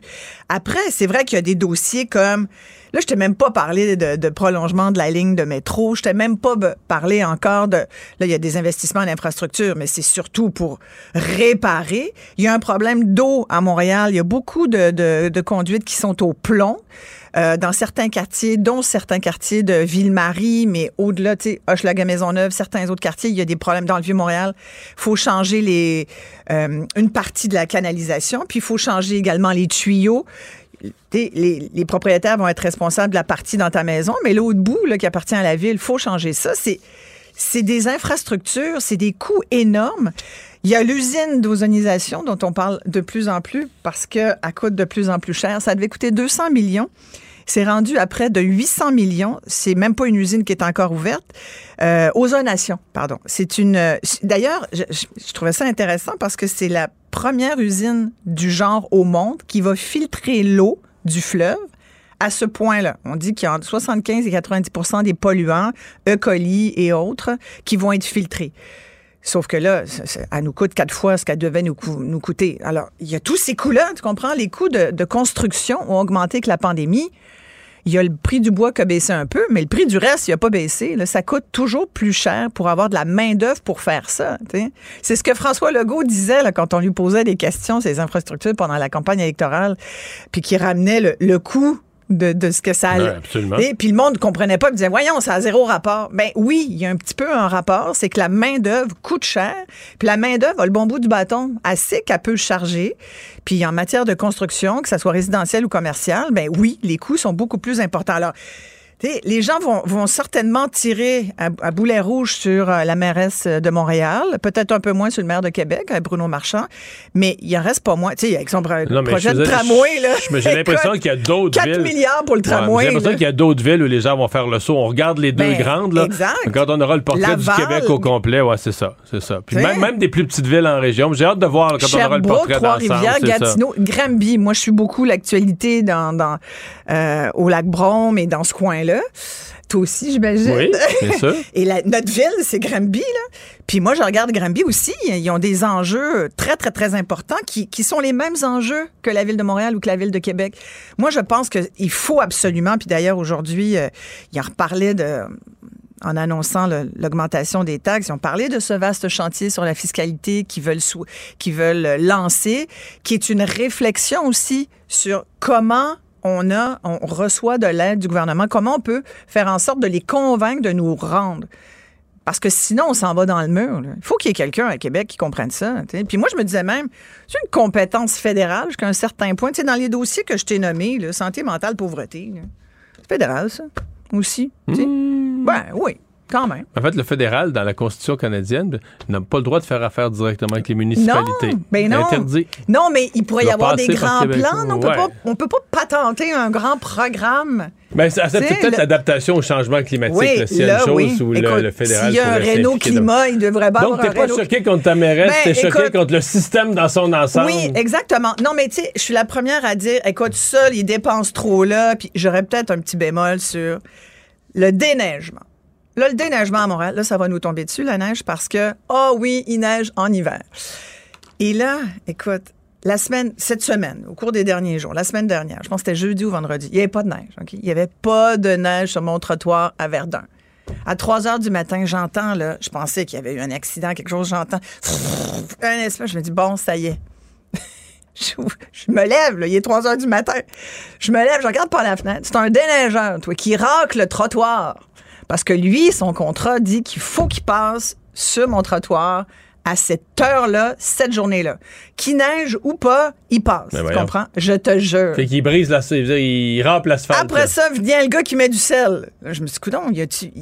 Puis le lendemain, il n'y avait pas un avis de gel ou un avis de neige. ou- Fait que je me suis... Non, mais ça, je m'étais fait expliquer que c'est systématique pour être sûr que c'est des contrats qui sont signés pour tant de jours dans l'hiver. Fait neige ou pas, là, il passe. Moi, je pensais que ça avait changé un peu parce que ça fait quelques années qu'on m'avait donné cette explication-là. Puis on m'avait expliqué que pour être sûr d'avoir des contrats de déneigement, il faut que tu négocies, puis c'est comme pour l'hiver au complet, pour les saisons. Souvent, c'est des contrats qui sont signés d'une année à l'autre et tout, puis c'est pas évident d'avoir de la main-d'œuvre là non plus aujourd'hui. Fait qu'ils n'ont pas le choix. Fait que tu fais, tu signes des contrats, puis ça, ça coûte cher aux villes. Mais ils sortent. Puis là, aujourd'hui, c'est quoi? La, la loi, la, la règle, c'est pas une loi, là. la règle a changé. Je connais des déneigeurs. Puis aujourd'hui, là, avant, c'était 3 cm de neige, ils sortaient. Là, aujourd'hui, c'est 1 cm de neige, ils sortent. Fait que ça, ça veut dire que mettez-vous des bouchons d'oreille. Ça veut dire que le déneigement pourrait coûter moins cher à Montréal. Il pourrait coûter moins cher. C'est là où il faut cher, peut-être voir. Oui, notamment. Merci Isabelle. Oui, mais demain. tu vas voir, moi, je fais une prédiction. Oui. Tu sais savoir quoi? On va éventuellement avoir à payer notre eau. L'année prochaine, ça va être les commerces. Et éventuellement, tu vas voir, Marion, je te le dis, dans 10 ans, les citoyens de Montréal vont payer ça, leur C'est eau. une prédiction pessimiste en plus. Bye. Ben oui, qu'est-ce que tu veux? La Banque Q est reconnue pour faire valoir vos avoirs sans vous les prendre. Mais quand vous pensez à votre premier compte bancaire, tu sais, dans le temps à l'école, vous faisiez vos dépôts avec vos scènes dans la petite enveloppe. là. Hmm, C'était bien beau. Mais avec le temps, à ce compte-là vous a coûté des milliers de dollars en frais, puis vous ne faites pas une scène d'intérêt. Avec la Banque Q, vous obtenez des intérêts élevés et aucun frais sur vos services bancaires courants. Autrement dit, ça fait pas mal plus de scènes dans votre enveloppe, ça. Banque Q. Faites valoir vos avoirs. Visitez banqueq.ca pour en savoir plus. Pendant que votre attention est centrée sur vos urgences du matin, vos réunions d'affaires du midi, votre retour à la maison ou votre emploi du soir, celle de Desjardins Entreprises est centrée sur plus de 400 000 entreprises à toute heure du jour. Grâce à notre connaissance des secteurs d'activité et à notre accompagnement spécialisé, nous aidons les entrepreneurs à relever chaque défi pour qu'ils puissent rester centrés sur ce qui compte, le développement de leur entreprise. Mario Dumont. Le seul atlas dont vous avez besoin. Alors, euh, l'entreprise québécoise Chlorophylle qui dévoile deux nouveaux manteaux euh, et qui insiste pour dire, ben, euh, évidemment, dans le secteur du textile, on n'en fait pas tellement, on n'en fabrique pas tellement chez nous. Ah bien, ceux-ci, seraient des produits vraiment bien de chez nous. D'ailleurs, les manteaux vont porter les noms Chicoutimi et Saguenay pour être sans ambiguïté. Claudie Laroche est directrice marketing chez Chlorophylle. Bonjour. Bonjour. Alors, euh, qu'ont de particulier ces manteaux Chicoutimi et Saguenay? En fait, euh, ce sont nos deux manteaux qui euh, sont dans les plus chauds euh, de notre collection chlorophylle, mais aussi sont produits directement à Chicoutimi et à Saguenay. En fait, donc bon là on, on joue sur les mots là, mais c'est à ville Saguenay qui englobe Chicoutimi et Jonquière, etc.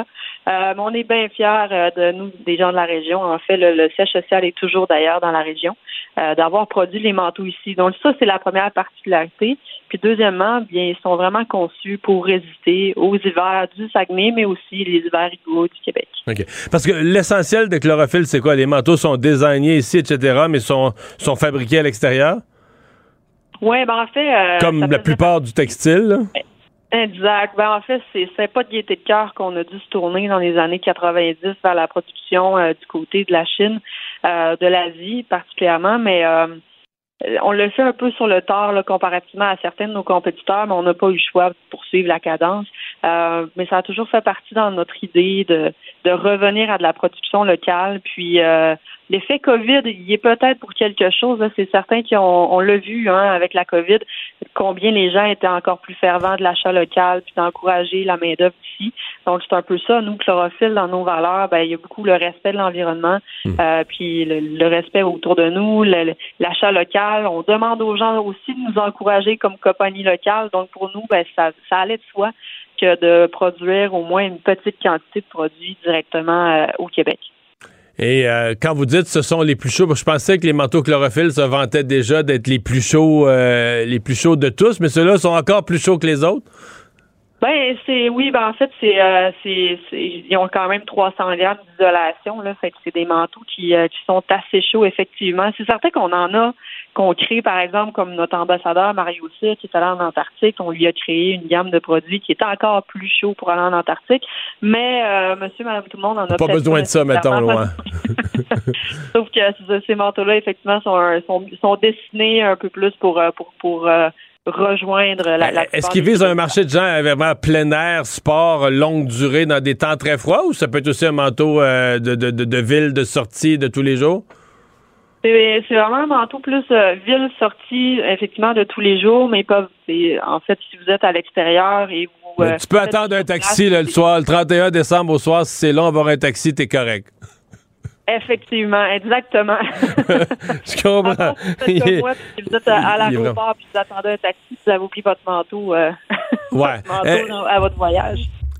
moi, j'ai pas ça des manteaux de même parce que je suis trop gratteux. Vous vendez ça combien, là, le Chicoutimi ou le, le Saguenay, là? Euh, détails, je vais aller voir directement parce que par cœur, c'est un petit peu au-dessus de 500 dollars de mémoire. Eh, je vais vous dire exactement. Euh, 650 dollars, effectivement. À qui vous vendez ça? En fait, c'est vraiment aux Québécois qui veulent de un un manteau qui est fabriqué ici. Euh, il a été fabriqué aussi avec des matières recyclées. Hein. Donc, c'est vraiment des gens qui font le choix un peu, ben, ils font le choix éco-responsable. Donc, un manteau fabriqué au Québec par des gens d'ici, par de la main-d'œuvre d'ici, mais aussi avec des matières qui sont aussi respectueuses de l'environnement. On comprendra ces matières-là, ben, on les paye aussi un petit peu plus cher.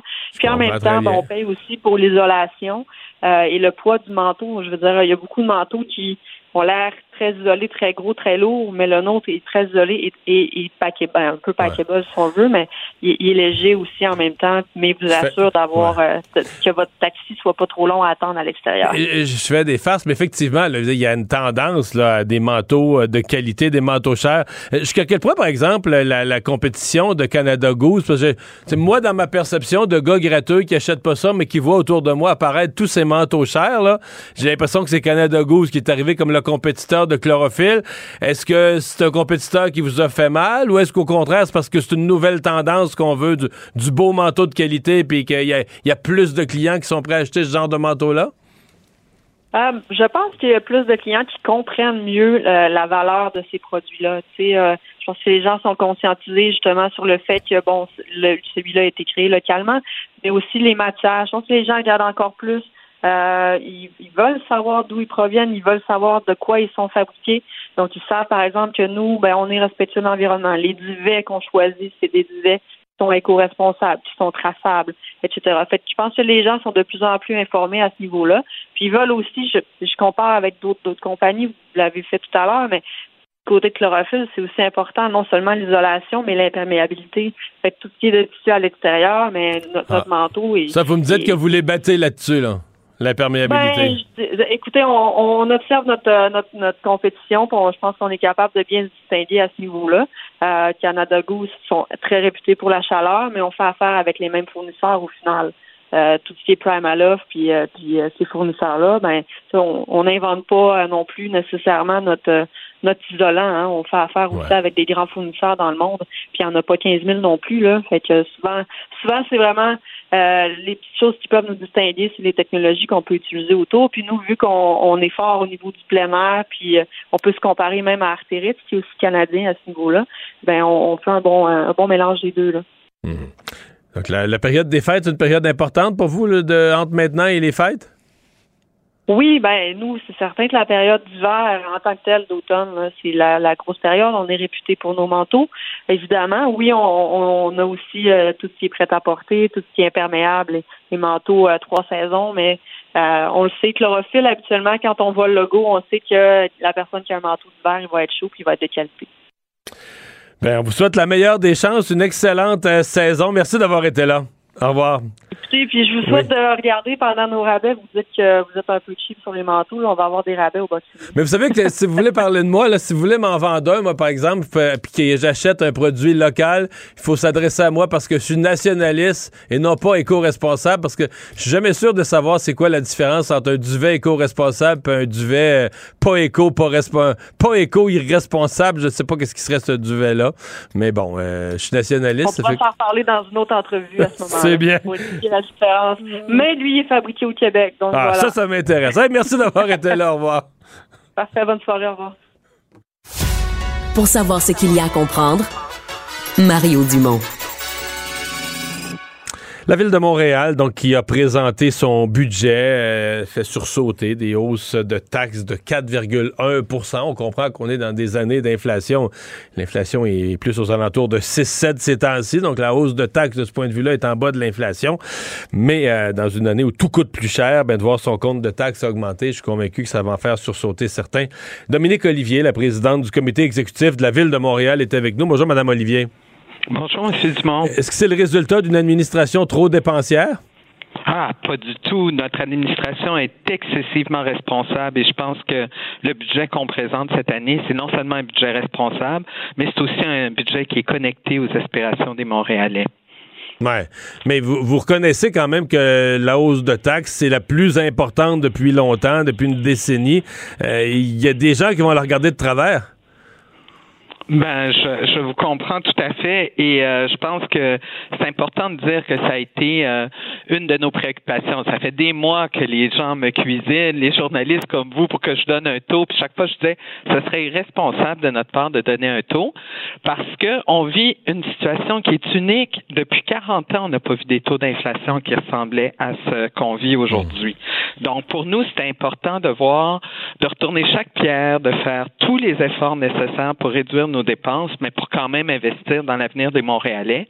Puis, ce qu'il faut dire, c'est qu'avec un budget de 4,1 pour le résidentiel et 2,9, il faut le dire pour le, commercial, euh, ça veut dire que c'est la ville qui va absorber la différence des points d'inflation. Ouais. La la croissance des dépenses de la ville, les, les, dépenses de la ville étaient quoi? Ils ont franchi le cap des, euh, des 6 milliards, je pense c'est il y a deux ans. Là, on est rendu à 6 presque 6,8. Euh, est-ce que, ouais, est-ce que c'est un, rythme de croissance? C'est un rythme de croissance qui est nettement au-dessus de la croissance économique, mais est-ce que c'est un rythme de croissance qui est soutenable? Est-ce que la ville peut continuer à augmenter ses, ses dépenses à ce rythme-là? Ben, écoutez, entre l'année dernière et cette année, on a une augmentation de dépenses qui est à peu près 4,7 comme vous le dites, juste l'inflation, hein, le fait que ça nous coûte plus cher euh, d'essence, ça nous coûte plus cher pour déneiger, ça nous coûte plus cher de, de produits chimiques, par exemple, pour désinfecter l'eau, etc., etc., ça montre qu'on est responsable. Parce que si on enlevait cette croissance-là, due à l'inflation, ben, on serait même en dessous du taux qu'on est maintenant. Donc, ça, c'est pour nous, c'est important. L'autre chose qui est importante de dire, et je suis sûr que vous allez être d'accord avec moi, c'est qu'une partie des dépenses qu'on augmente, c'est parce qu'on a décidé qu'on va payer au comptant les infrastructures. Donc, on a une stratégie agressive. On met 107 Donc, millions moins cette année. Donc, moins d'emprunts. Puis, vous êtes d'accord avec moi que dans un dans un cas où on ne connaît pas les taux euh, d'intérêt, c'est une bonne c'est une bonne stratégie. Je regarde ça juste cette année, ça nous a fait sauver quand même 50 millions euh, l'année dernière entre l'année dernière. Par contre, la hausse de la taux, euh, la ville de Montréal, ça, ça, ça, ça pas juste de votre administration, c'est des emprunts sur des années, mais euh, les paiements d'intérêt sur la dette, là, juste, les nouveaux paiements d'intérêt sur la dette cette année, euh, ça vient grever votre budget. L'augmentation des taux d'intérêt, euh, ça vous coûte, ça vous coûte cher, là. Absolument. C'est pour ça que nous, on veut. Si vous regardez, vous parliez tantôt de la hausse. C'est la hausse, c'est à peu près 300 millions. Fait qu'on a 107 millions qu'on met dans le paiement en comptant, mais il y a quand même 86 millions d'intérêts de plus sur la dette qu'on qu'on a. Donc, pour nous, c'est important d'avoir une stratégie agressive pour réduire la dette on veut pas s'endetter plus, mais en même temps, on n'a pas le choix. Ça fait des décennies qu'on n'investit pas assez dans nos infrastructures, les routes, les nids de poules. Je veux dire, les Montréalais le savent. Euh, le, service de l'eau, il faut quand même qu'on puisse faire ces investissements-là. Et euh, pour nous, c'était ce budget-ci, c'est le budget de l'équilibre. On a trouvé un bon équilibre entre contrôler nos dépenses, augmenter notre stratégie de paiement au comptant, mais aussi investir dans nos infrastructures. Madame Olivier, merci d'avoir été là. Au revoir. Je vous en prie. Le président du comité exécutif de la ville de Montréal. La Banque Q est reconnue pour faire valoir vos avoirs sans vous les prendre. Mais quand vous pensez à votre premier compte bancaire, tu sais, dans le temps à l'école, vous faisiez vos dépôts avec vos scènes dans la petite enveloppe. Hmm, C'était bien beau. Mais avec le temps, ce vieux compte-là vous a coûté des milliers de dollars en frais, puis vous ne faites pas une scène d'intérêt. Avec la Banque Q, vous obtenez des intérêts élevés et aucun frais sur vos services bancaires courants. Autrement dit, ça fait pas mal plus de scènes dans votre enveloppe, ça. Banque Q Faites valoir vos avoirs. Visitez banqueq.ca pour en savoir plus. Pendant que votre attention est centrée sur vos urgences du matin, vos réunions d'affaires du midi, votre retour à la maison ou votre emploi du soir, celle de Desjardins Entreprises est centrée sur plus de 400 000 entreprises à toute heure du jour. Grâce à notre connaissance des secteurs d'activité et à notre accompagnement spécialisé, nous aidons les entrepreneurs à relever chaque défi pour qu'ils puissent rester centrés sur ce qui compte, le développement de leur entreprise. Casse-tête, devinette, mots croisés. Mario Dumont a la solution à tout. Un adolescent de 17 ans poignardé. Une autre femme assassinée. Il est visé par des allégations d'inconduite sexuelle. Les formations politiques s'arrachent le vote des familles. Comment faire fructifier votre argent sans risque? Savoir et comprendre les plus récentes nouvelles qui nous touchent. Tout savoir en 24 minutes. Avec Alexandre Morin-Villouellette et Mario Dumont. En manchette dans cet épisode de rentrée parlementaire, Nathalie Roy est assermentée comme présidente. Québec solidaire se dit ouvert à déposer une motion pour aider le Parti québécois à entrer en chambre. Montréal présente son budget 2023. Une hausse des taxes est attendue. Gino Chouinard quitte Salut Bonjour et le gouvernement fédéral veut déployer plus de soldats dans le Pacifique pour contrer la Chine. Tout savoir en 24 minutes. Tout savoir en 24 minutes. Bienvenue à Tout savoir en 24 minutes. Bonjour Mario. Bonjour. Alors, c'est journée de rentrée à l'Assemblée nationale avec la nouvelle mouture donc euh, de cette assemblée. Quelques absents, mais avant d'en parler, c'est surtout euh, la nomination, l'assermentation de l'ex-ministre de la Culture, Nathalie Roy, au titre de présidente de l'Assemblée nationale. On, Ben, ça flottait déjà dans l'air depuis un moment. C'est ça la première confirmé. journée, là. En fait, Oui. dans l'histoire, il y a une seule fois, une seule fois où la première journée de rentrée comme ça, l'élection à la présidence n'a pas eu lieu. C'était en 2003 parce que l'ADQ, moi-même, on avait bloqué, on avait bloqué tout le processus parce qu'il n'y avait pas eu entente sur euh, les, droits de parole, les budgets de recherche, un peu, un peu comme le PQ. Puis on se faisait complètement niaiser. Puis il n'y avait même pas eu de rencontre sérieuse ni d'entente. Puis on avait dit qu'on pouvait pas commencer la session sans ça. Et on avait, euh, comment dire, bousillé fucké complètement la rentrée parlementaire et retardé de 24 heures l'élection du président. Sinon, la première journée, c'est toujours ça. Après une élection, il faut que l'Assemblée se réunisse un jour pour faire euh, cette seule procédure, élire le président. Euh, la deuxième journée, demain, ben là, M. Legault va y aller de son discours euh, inaugural, discours d'ouverture de la session, où essentiellement, il va donner ses grandes orientations pour le mandat. Et ce n'est Oui. que la troisième journée, jeudi, qu'on commence des travaux un peu plus réguliers. Donc, c'est fait. Nathalie Roy assermentée, qui est... euh, le, le grand défi pour elle, ça va vraiment être de, de ne pas être trop partisane. Plusieurs l'ont fait, ce commentaire-là. Elle était très sanguine, là, très, très, très vive quand son parti ou elle-même était attaquée, puis tout ça. Il y en a qui prennent ça avec philosophie et humour, mais elle était très sanguine à répondre. Alors là, elle doit amener l'inverse. Elle doit amener le calme, la non-partisanerie, euh, s'assurer que lorsque tout le monde est énervé, elle, elle est déposée, qu'elle aide tout le monde, elle aide les esprits à se calmer. Et donc, euh, puis elle doit avoir évidemment non seulement une justice exemplaire, une, une impartialité exemplaire, mais même, dit-on, à terme, il faut comme la tour de Pise qui penche un tout petit peu, il faut que son penchant soit vers, on dit des présidents vers les plus faibles, c'est-à-dire que c'est un Ouais. gouvernement majoritaire à 90 sièges, donc la présidence doit pencher vers les plus petits partis, vers l'opposition officielle, sais, pencher dans le sens de s'assurer, on va pas aller à l'encontre du règlement, là, mais s'assurer que les voix sont entendues, que, que le, le bulldozer passe pas sur les plus faibles. C'est ça le penchant que doit avoir la présidence dans la démocratie parlementaire, dans les systèmes Ouais. comme le nôtre. Puis euh, elle a l'embarras du choix là, pour les plus faibles à défendre, comme tu Oui, l'as dit, oui, 90 oui, oui, oui, députés oui. Dans, dans- dans- disons au pouvoir, c'est, ils ont l'embarras du choix et elle a peut-être un premier défi déjà sur les bras, la patate chaude du Parti québécois. hein. c'est les trois Ben, députés. quasiment deux patates chaudes, mon vieux. La patate chaude de- d'Éric Duhem aussi, qui va avoir Ah, son ben local puis son accès. Fait que là, euh, elle va, elle Il y va avait pouvoir- personne pour venir bousiller Euh, son mais- assermentation aujourd'hui, mais ça veut pas dire que tout le monde est d'accord déjà avec non, ce qui se mais passe, la là. acide patate chaude, là, si elle a, euh, si elle avait le- le- le- la petite machine pour pousser, elle pourrait se faire des frites, là. Disons que Québec solidaire, au moins, ont eu une... Ça fait plusieurs fois qu'on l'entend, celle-là, même si le, le Parti québécois se plaise à, à dire que c'est parfois un peu d'hypocrisie. Ils ont quand même tendu une main envers le Parti québécois. On parlait de déposer dès jeudi là, la motion pour appuyer le Parti québécois dans sa volonté de venir si- siéger au Mais moi, je Salon pense Bleu. que, je pense que ça, là, ça fait suer le Parti québécois Totalement. Parce que le Parti québécois n'aime pas beaucoup Québec. Ben oui. hein. Le Parti québécois n'aime pas beaucoup Québec solidaire, mais là, sont coincés, sont en dehors de la Chambre. Et là, tu as Gabriel Nadeau-Dubois qui, lui, joue ça, là, joue la carte non partisane au-dessus de la mêlée. Ah, moi, je tends la main. qui Oui, le preux chevalier, c'est bien dit. Moi, je tends la main au Parti québécois. Je serais, faire, à- je serais prêt à prendre à faire une motion là, pour les sortir de leur situation. Mais tu sais, l'image que je vois, là, c'est une image très agricole. Mais tu sais, t'es pogné avec ton tracteur dans la boîte jusqu'au roue, là, puis ton voisin vient te dire, Ah, moi, je serais prêt, là, tu sais, avec mon plus gros tracteur puis une chaîne, je serais prêt à te sortir de ce mauvais pas, tu sais.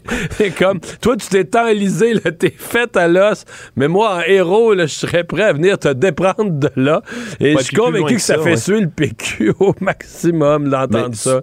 Surtout que on peut aller plus loin que ça, Mario, puis revenir en arrière, parce que Québec solidaire avait déposé au départ une motion pour euh, enlever le serment à la monarchie britannique, et là, le Parti québécois, cette session parlementaire-ci, avec moins de députés élus, se sont saisis de l'idée, puis c'est eux qui l'ont fait vivre et revivre et encore passer dans les médias jusqu'à aujourd'hui. Ils ont un peu pris l'idée, si on veut, que Québec solidaire avait déjà Ouais. amené. Là, c'est un peu. un Mais peu là, ils vont être absents de la. Chambre pour le faire. C'est que le problème du PQ, ils vont être absents pour de la Chambre pour le faire. Je dis absents de la Chambre, euh, Alexandre, parce que euh, aujourd'hui, euh, le PQ est- est- s'est pas présenté. Ils ont pas voulu faire d'esclandre. Mais là, ils ont annoncé que jeudi, ils vont faire une tentative. Ils vont venir donc, ils vont rentrer, tenter de s'asseoir, du moins, tenter d'entrer. Puis là, c'est à ce moment-là que Nathalie Roy va devoir elle-même trancher. C'est à, c'est à elle que ça revient, euh, tout ça. Ouais, trancher ou avoir tranché avant et avoir. Parce que présentement, présentement, sur la base d'une décision de l'ancien président, la sergente d'armes, je le dis au féminin parce que c'est une femme présentement qui occupe la fonction, la sergente d'armes a le mandat d'expulser de la Chambre les députés non correctement assermentés, donc les trois députés du Parti québécois. Donc, à moins que elle, la sergente d'armes, reçoive de la nouvelle personne qui, depuis quelques heures maintenant, occupe le fauteuil de président des directives différentes, ben c'est la même. Tant qu'il n'y a pas de nouvelle directive, c'est la, directive précédente qui s'applique. Et donc, les députés québécois les- du Parti québécois se verraient refuser l'accès euh, au Salon Bleu jeudi. Et sincèrement, je vois pas, je vois pas sur la base de quoi Nathalie Roy, en droit parlementaire, je sais qu'on dit, ah, pas Saint-Pierre Plamondon, il y a des universitaires, des profs de droit dans les universités qui ont d'autres interprétations, c'est vrai. Oui. Mais l'interprétation qui a toujours existé à l'Assemblée nationale, et c'est un, c'est un droit là, assez conservateur, là, le droit parlementaire. Donc, l'interprétation qui a toujours existé, c'est qu'il n'y avait pas de passe-droit. Si tu n'as pas prêté les serments, tu sièges pas. Et je serais extrêmement étonné là, que sur, euh, tu comprends, sur un clic des doigts, Nathalie Roy se détache de toute la jurisprudence. Bon, je sais qu'il... Par exemple, le professeur Patrick Taillon, qu'on reçoit parfois à l'émission, lui lançait une idée, une espèce de... C'est pour essayer de, de défaire le nœud, là. de- Est-ce que les députés du Parti québécois pourraient être admis au Salon Bleu avec droit de s'exprimer, droit de parole, mais avec leur vote non compilé, en disant ils sont pas officiellement, ils n'ont pas prêté serment, ils peuvent pas, euh, tu comprends, ils ont... Ils siègent avec un droit de parole, mais on peut Ouais. pas comptabiliser leur vote. Est-ce que ce serait un, un compromis? Bien dur à dire, en tout cas. Euh, Moi, mais- moi, mon autre question, Mario, à ce point-ci, c'est là, on parle, on parlait de mettre de l'avant un projet de loi au départ. Là, Québec solidaire parle d'une motion de venir siéger. Là, on parle toujours d'un projet de loi là, pour tenter d'enlever le, le serment au puis roi. là, parce juste que... pour compliquer l'affaire, Ouais. on va conclure avec ça. Motion ou projet de loi, dans les deux cas, on a une courte session parlementaire. Pour faire adopter quelque chose en quelques jours à peine, d'ici le 9 décembre, mais comment ils siègent pas les lundis, ils siègent pas les fins de semaine, c'est pas, c'est pas tant de jours que ça. Je pense que ça va faire cinq jours en tout, ils vont siéger. Pour faire adopter un projet de loi dans une si courte période, il faut quasiment avoir l'unanimité des partis. S'il y a un parti qui se met à Et elle est là, la question. Est-ce ben que moi, les- ce matin, ce matin j'ai reçu, à ça, j'ai reçu à LCN le leader parlementaire des libéraux, Monsef Déragi. J'ai posé la question. Si, euh, si on allait vers vous, pour vous dire, quand on a, besoin, là, euh, on allait vers le caucus libéral, on vous demande, on aurait besoin d'une motion d'urgence ou d'un projet de loi d'urgence pour aider le Parti québécois à siéger malgré, le- malgré l'absence de, d'assermentation complète, etc. Est-ce que vous répondriez euh, présent à ça? Et sa réponse a été, ben moi, là, nous, au caucus libéral, ce qu'on considère qui est urgent, c'est euh, donner des soins dans les hôpitaux, le système de justice où les délais d'attente sont devenus complètement fous, etc. Donc, pas la situation du Parti québécois. Dans la définition d'une urgence pour les libéraux, la situation des députés du Parti québécois n'en fait pas partie. Donc, c'est loin d'être sûr qu'on aurait la complicité ou la collaboration des libéraux pour une euh, adoption euh, instantanée ou rapide de quelque chose dans la session. Donc, à suivre, euh, à suivre cette rentrée parlementaire. Actualité. Tout savoir en 24 minutes. C'est finalement aujourd'hui que l'administration Plante a dévoilé le budget 2023 de la ville de Montréal et on y annonce finalement une hausse de taxes foncières de 4,1% pour tous les propriétaires résidentiels montréalais. Quand je dis tout, on est évidemment dans une moyenne parce que ça varie beaucoup dépendamment des arrondissements. À Mercier Hochelaga Maisonneuve, par exemple, là, ça monte en moyenne de 5,7% Si on tourne au centre-ville, par exemple, dans Ville-Marie, c'est 1,7% seulement, je le mets en gros guillemets, seulement d'augmentation. C'est moins que l'inflation, ça reste beaucoup. Il y a des gens qui vont faire le saut, Mario. Il y a des gens qui vont faire le saut, il y a des gens qui font déjà le saut. Et il faut voir que le. Ben, c'est parce que, tu sais, il y a deux façons de voir ça. hein. Si tu te mets du côté de l'administration de la ville, eux, ils disent, hey, l'inflation est de 7% puis nous, on augmente les taxes juste de 4 Fait que c'est moins que l'inflation, c'est moins que l'augmentation générale du coût de la vie. Si tu te mets du point de vue du contribuable, il va te dire Hey, moi, l'épicerie a monté de 10 le, le- le- le carburant de temps, telle autre affaire de temps. Globalement, j'ai vécu 7% d'inflation. Ça a rincé mon portefeuille. Et là, de surcroît, la ville augmente mon, ton- mon compte de taxes municipales de 4% Donc, lui, le, le citoyen va pas dire c'est juste 4% il va dire c'est un 4% qui se rajoute par-dessus tout le reste. D'autant plus que les taxes municipales à Montréal sont déjà très chères. Ouais. Ben, et, bon. et que le prix des résidences est extraordinairement cher aussi. Là, je rappelle, résidence unifamiliale moyenne à Montréal, 592 000 dollars et des poussières. Donc c'est extrêmement cher. On apprend aussi au travers de tout ça que le budget augmente lui-même de 300 millions de dollars de plus qu'en 2022. C'est comme une augmentation substantielle. Grosse hausse des dépenses. Déjà que les dépenses, depuis l'arrivée de Valérie Plante à l'hôtel de ville, ont augmenté de 30 à Montréal. Il y en a des choses à acheter, à payer. C'est quand surtout même que c'est une augmentation qui est nettement en haut de la croissance. Tu sais, c'est ça qui est, c'est que les dépenses augmentent beaucoup plus vite que la croissance de l'économie. Ah ben, je vais le dire en d'autres mots. Les dépenses municipales, les dépenses étatiques de la ville augmentent beaucoup plus vite que la richesse dans la ville. C'est tout aussi clair que ça. Donc, ça veut dire qu'il faut que les gens en sortent plus de leur poche. Euh, la, la, la, la richesse augmente pas, l'économie augmente pas au même rythme. Euh, Jusqu'à quel point c'est soutenable? Pendant combien d'années consécutives tu peux faire ça? Ça, c'est ça la question. là. grande nouvelle dans les médias, puis j'irais jusqu'à dire dans la société québécoise aujourd'hui, après y avoir longuement réfléchi, ce matin, Gino Chouinard a annoncé qu'il va quitter la barre de Salut Bonjour en juin 2024. Ça faisait 16 saisons qu'il pilotait l'émission et 21 saisons au total avec les autres qu'il a animé. Ouais, il a fait la fin de semaine là, au début, euh, quelques Salut, bonjour, années. Ça fait ouais, 21 ans au total. En fait, ça va faire 21 ans à la fin parce que il prend pas sa retraite demain matin. là. Il dit il finit son contrat, donc printemps 2024, dans un an et demi.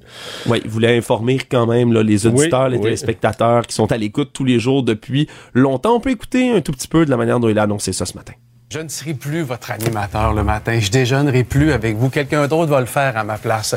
C'est moi qui en ai fait la demande à TVA longtemps d'avance parce que je sentais que j'aimais encore Salut Bonjour et il fallait que je quitte pendant que j'aimais encore l'émission parce que c'est Voilà, donc c'est exigeant. une des raisons Ouais. là, pour lesquelles il voulait l'annoncer aussitôt parce que c'est quand même une grosse famille là, les gens euh, qui connaissent pas les coulisses de Salut Bonjour là, il y a tellement de gens, des collaborateurs, des, des gens dans l'ombre aussi qui travaillent sur l'émission. Donc veut euh, donner le, le temps à tous ces tous ces gens-là de faire le deuil, lui de faire le deuil d'eux-mêmes également. Ça fait quand même beaucoup d'émissions surtout beaucoup de matins à se lever extrêmement tôt. Ben, moi, je, bah, dans ma tête, là, on va trouver toutes sortes de raisons. Là. Il est en affaires maintenant, il a la bosse des affaires, il y a d'autres opportunités, euh, il pourra faire d'autres affaires à la télé aussi. Mais, tu sais, il dit je voulais quitter pendant que j'aime encore ça, c'est sûrement vrai. Mais ça, ça tue, là. Ça, tu sais, je veux dire, moi, faut dire que je suis pas un gars de matin. Déjà, moi, je me lève à 5h30 le matin présentement, puis ça me, ça, me, ça me tue. C'est ce qui me fatigue le plus dans tout mon travail. Mais lui, c'est plus ça, là. C'est pour être là, tu sais, pour être là, prêt euh, sur tous tes sujets, toutes tes entrevues à 6h le matin, tu faut que tu te sois levé. C'est le temps de prendre ta douche, te déplacer, faut que tu te sois levé quelque chose. Je sais pas à quelle heure il se lève, doit être 2h15, 2h30 dans ces eaux-là.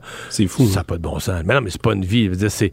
Surtout c'est avec un- une famille, des Ah, enfants, une, une conjointe. Puis après ça, faut que tu quand même une bonne constitution. Faut que tu sois une personne qui est capable de redormir en plein jour, ce que moi, j'ai pas. Mais, tu sais, c'est. Et je comprends que rendu à un certain âge, avec les années, tu te dis, garde, là, je l'ai fait, j'ai aimé ça. Mais, euh, je vais dire, vas-tu aimer ça les premiers matins, le dormir le matin, ta barouette, là, laisser.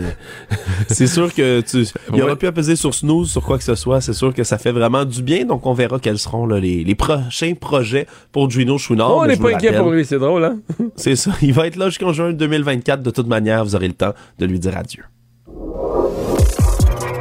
Tout savoir en 24 minutes. Dans une lettre qui a été envoyée aux élus du comité spécial sur la relation de le Canada et la République populaire de Chine, il y a une lettre de la commissaire de la Gendarmerie royale du Canada, le Brenda Lucky, qui confirme qu'il y a des enquêtes qui sont en cours sur des activités d'ingérence par des acteurs étrangers, mais pas directement de preuves de quoi que ce soit, en fait, sur ce qu'on tentait d'évaluer ou d'enquêter au départ, c'est-à-dire l'influence de la Chine sur Dans- les dans élections générales de 2019. là, c'est ça. Mais elle dit d'autres choses plus larges. En fait, c'est que ça arrête. Tu sais, l'impression qu'on a, c'est que ça arrête plus, là. Euh, tu sais, mettons que tu prends juste l'actualité du dernier deux mois, tu as eu euh, un présumé espion d'origine chinoise chez Hydro-Québec. Tu as ce reportage de Global qui dit euh, les services canadiens de renseignement ont obtenu des informations sur une ingérence de la Chine dans les élections de 2019. On parle de euh, centaines de milliers de dollars qui auraient été transférés à 11 candidats conservateurs et libéraux pour essayer de les, de les pousser. Euh, Il y a les là, faux la postes de police à Toronto aussi? il y a les postes de police. C'est cette histoire de postes de police contrôlés par la Chine, plus ou moins clandestins. Bon, les gens qui défendent la Chine disent que c'est des bureaux de service pour les citoyens d'origine chinoise, mais c'est quand même bizarre des bureaux de service là, que, qui sont pas des consulats puis qui sont pas officiels puis que le gouvernement du Canada a pas approuvé sur son territoire. Euh, bizarre, bizarre, bizarre. Et là maintenant la GRC dit mais moi j'enquête. Oui oui, j'ai des enquêtes, c'est plus large, l'affaire des élections, c'est pas tellement ça, ce serait d'autres choses encore plus larges. Donc, et, oui, puis en parallèle de ça, mais quand euh, Justin Trudeau croise euh, Xi Jinping, euh, il lui parle d'ingérence, qu'il a assez de l'ingérence chinoise, ça crée une tension dont on a vu les images, photos et, et films. Et là, tu dis, mais là, après ça, on disait à Justin Trudeau, OK, vous parliez de l'ingérence dans les élections. Il dit, non, non, non, je parlais pas de ça, ça, j'étais même pas au courant.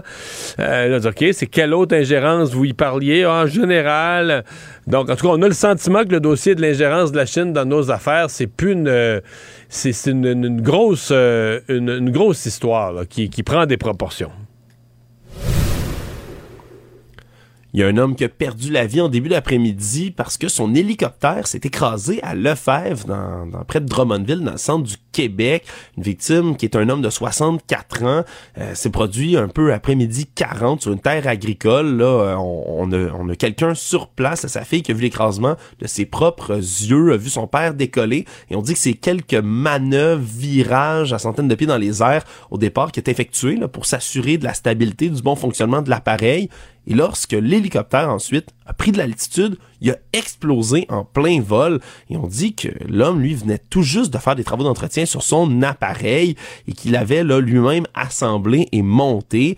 Donc, euh, même que cet hélicoptère-là avait pensé les, inspections de Transport Canada, avait obtenu sa certification. Donc, c'était vraiment pas, là, même s'il avait été, comme on le dit, là, assemblé, c'était pas du petit bricolage. Vraiment, ça avait passé tous les tests. Donc, on comprend mal pourquoi cette explosion-là s'est produite. Et donc, là, le Bureau de la sécurité des transports du Canada a été avisé de l'incident, va dépêcher les enquêteurs sur place. Certain que c'est une nouvelle extrêmement triste, surtout que ça se produit comme ça, là, sous les yeux littéralement. Sa de cette propre fille. fille, ouais, c'est surtout ça qui, euh, qui, qui est vraiment, vraiment triste. Économie. La Banque royale du Canada a annoncé l'acquisition de la finale, filiale canadienne du géant britannique HSBC pour 13,5 milliards de dollars.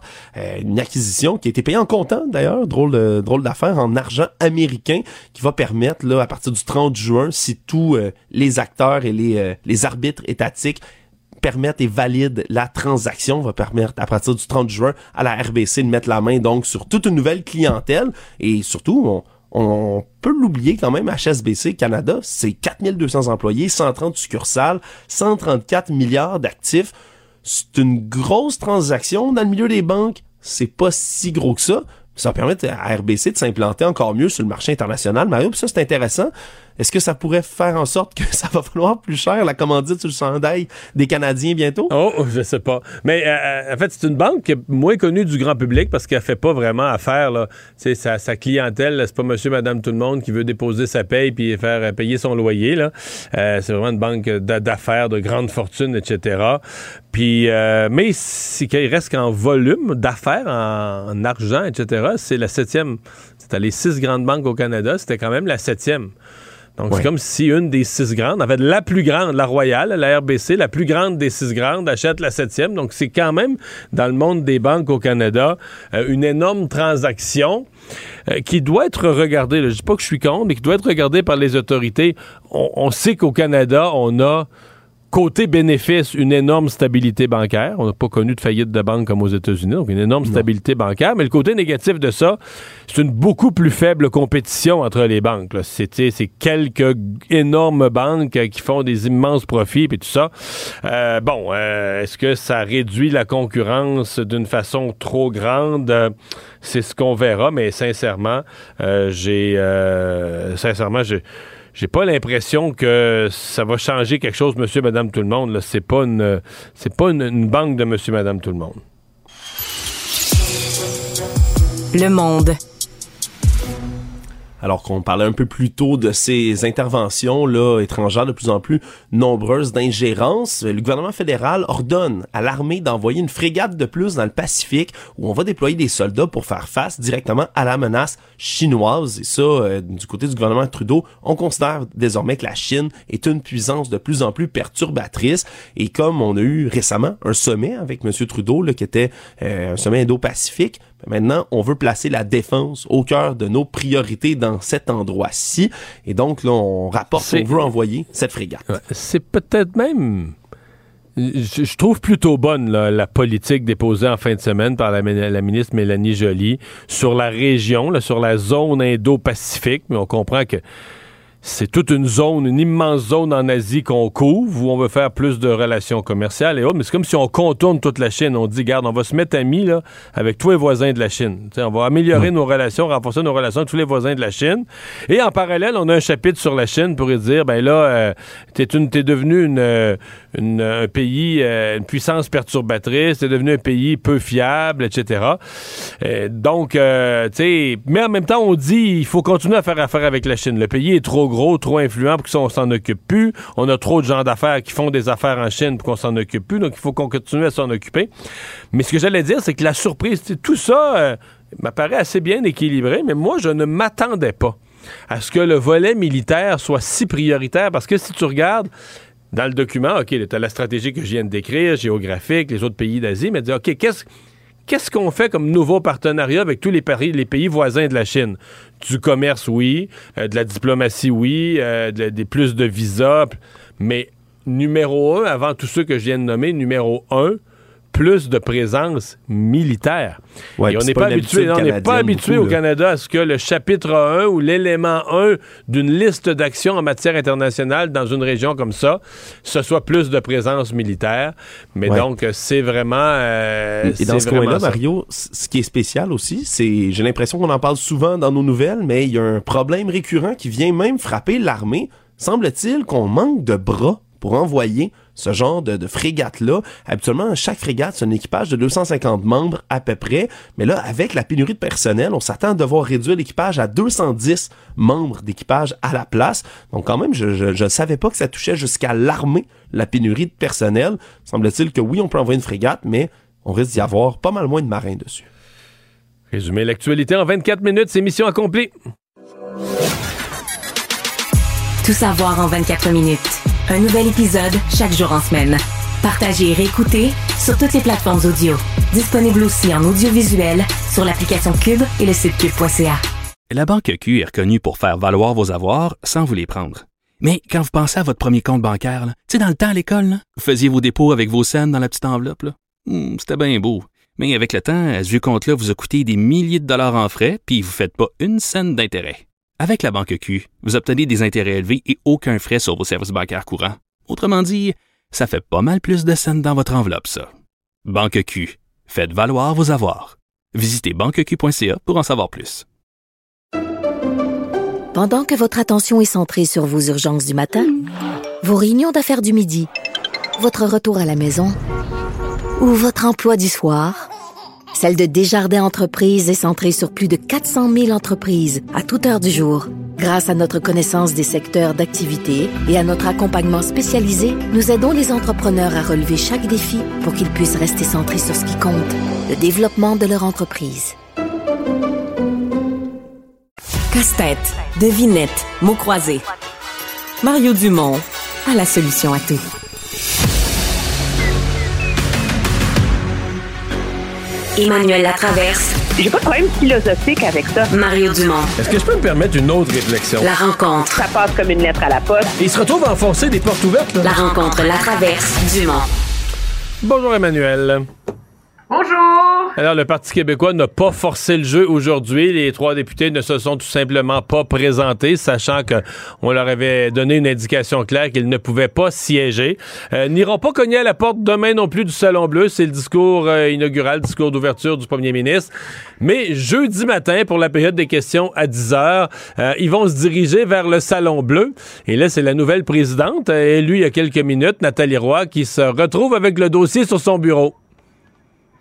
Oui, alors c'est elle qui hérite euh, de, la, de la patate chaude. J'ose espérer que depuis trois mois, elle a lu amplement sur euh, le droit constitutionnel, euh, les précédents, les pouvoirs de la présidence, ses responsabilités, parce que c'est comme si fraîchement élue, peu familiarisée avec son nouveau rôle, elle hérite d'une vraie crise potentielle, là, on s'entend. Puis, euh, moi, je trouve que ça illustre tout le problème avec la façon dont sont choisis les présidents de l'Assemblée nationale euh, à Québec.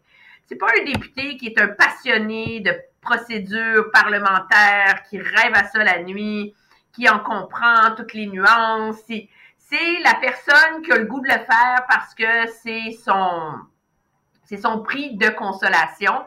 Et donc, on se retrouve avec un député qui est, et une députée qui, malgré toute sa bonne foi, puis je ne remets pas en question le talent, l'intelligence, la capacité de Mme Roy d'apprendre, puis d'éventuellement devenir une bonne présidente. Mais euh, elle n'est pas, c'est pas quelqu'un qui est préparé à assumer ce rôle-là.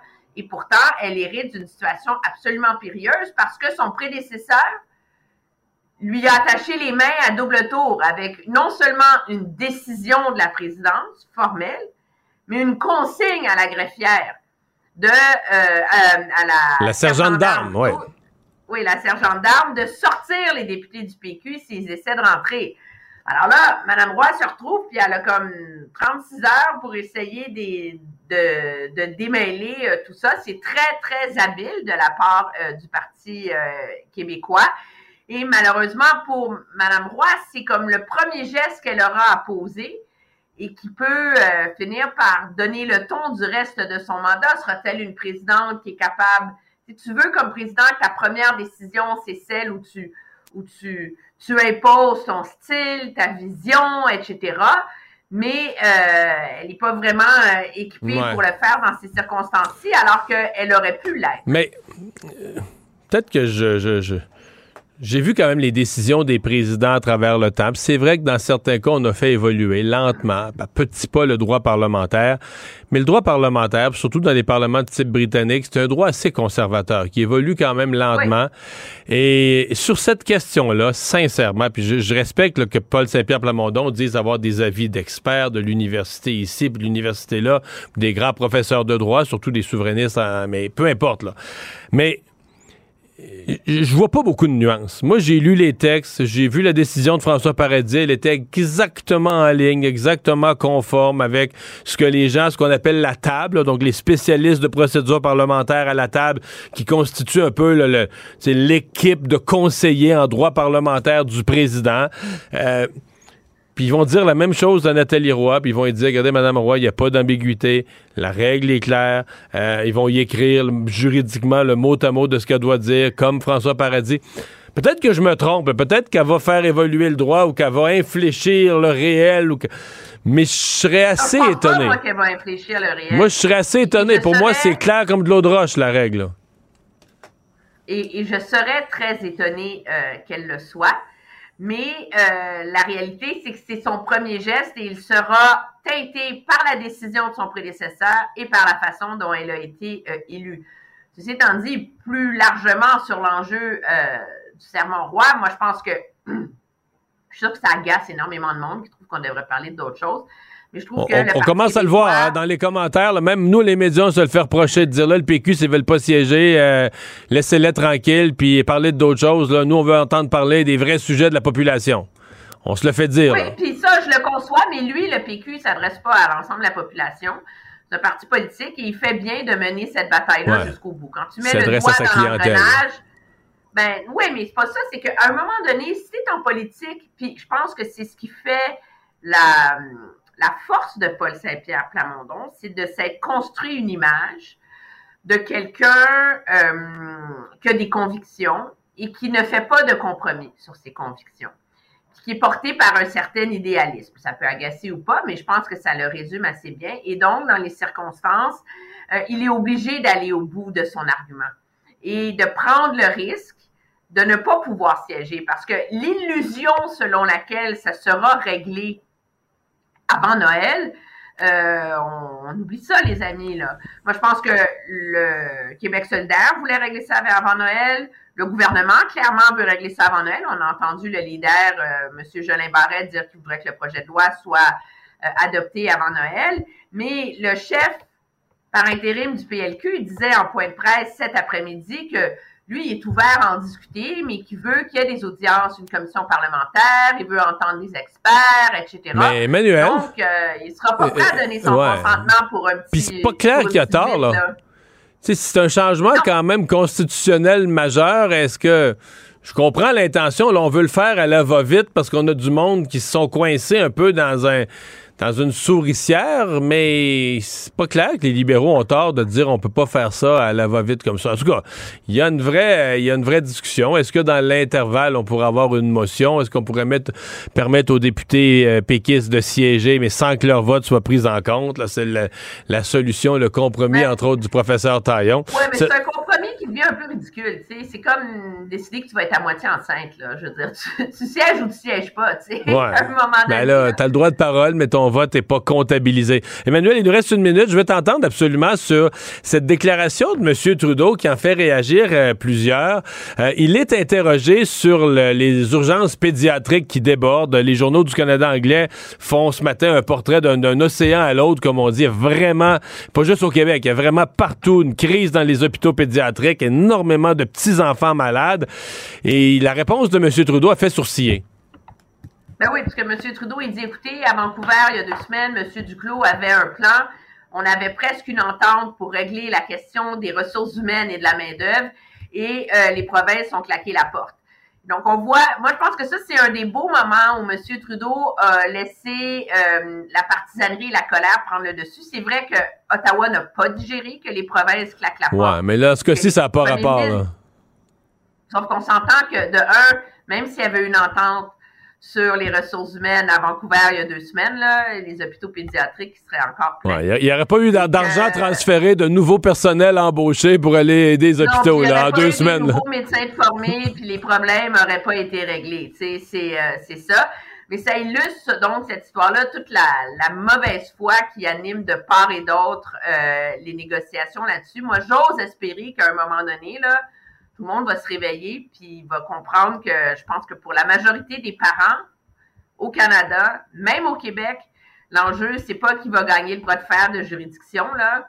C'est est-ce qu'il y a la garantie que la province dans laquelle ils habitent semble avoir un plan de réforme sérieux, ce qui est le cas au Québec, et est-ce que l'argent va être euh, livré et investi au bon endroit?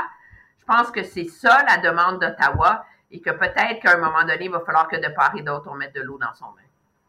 On conclut euh, réponse maladroite de M. Trudeau? Euh? Oui, c'était pas le bon moment. Tu sais, il y a des moments pour régler ses comptes en politique. Je pense que quand euh, le National Post titre j'ai peur que de mes, que certains de mes, que des enfants en meurent, je pense pas que c'est la bonne journée pour ça. C'est bien dit. Merci, Emmanuel. À demain. Au revoir.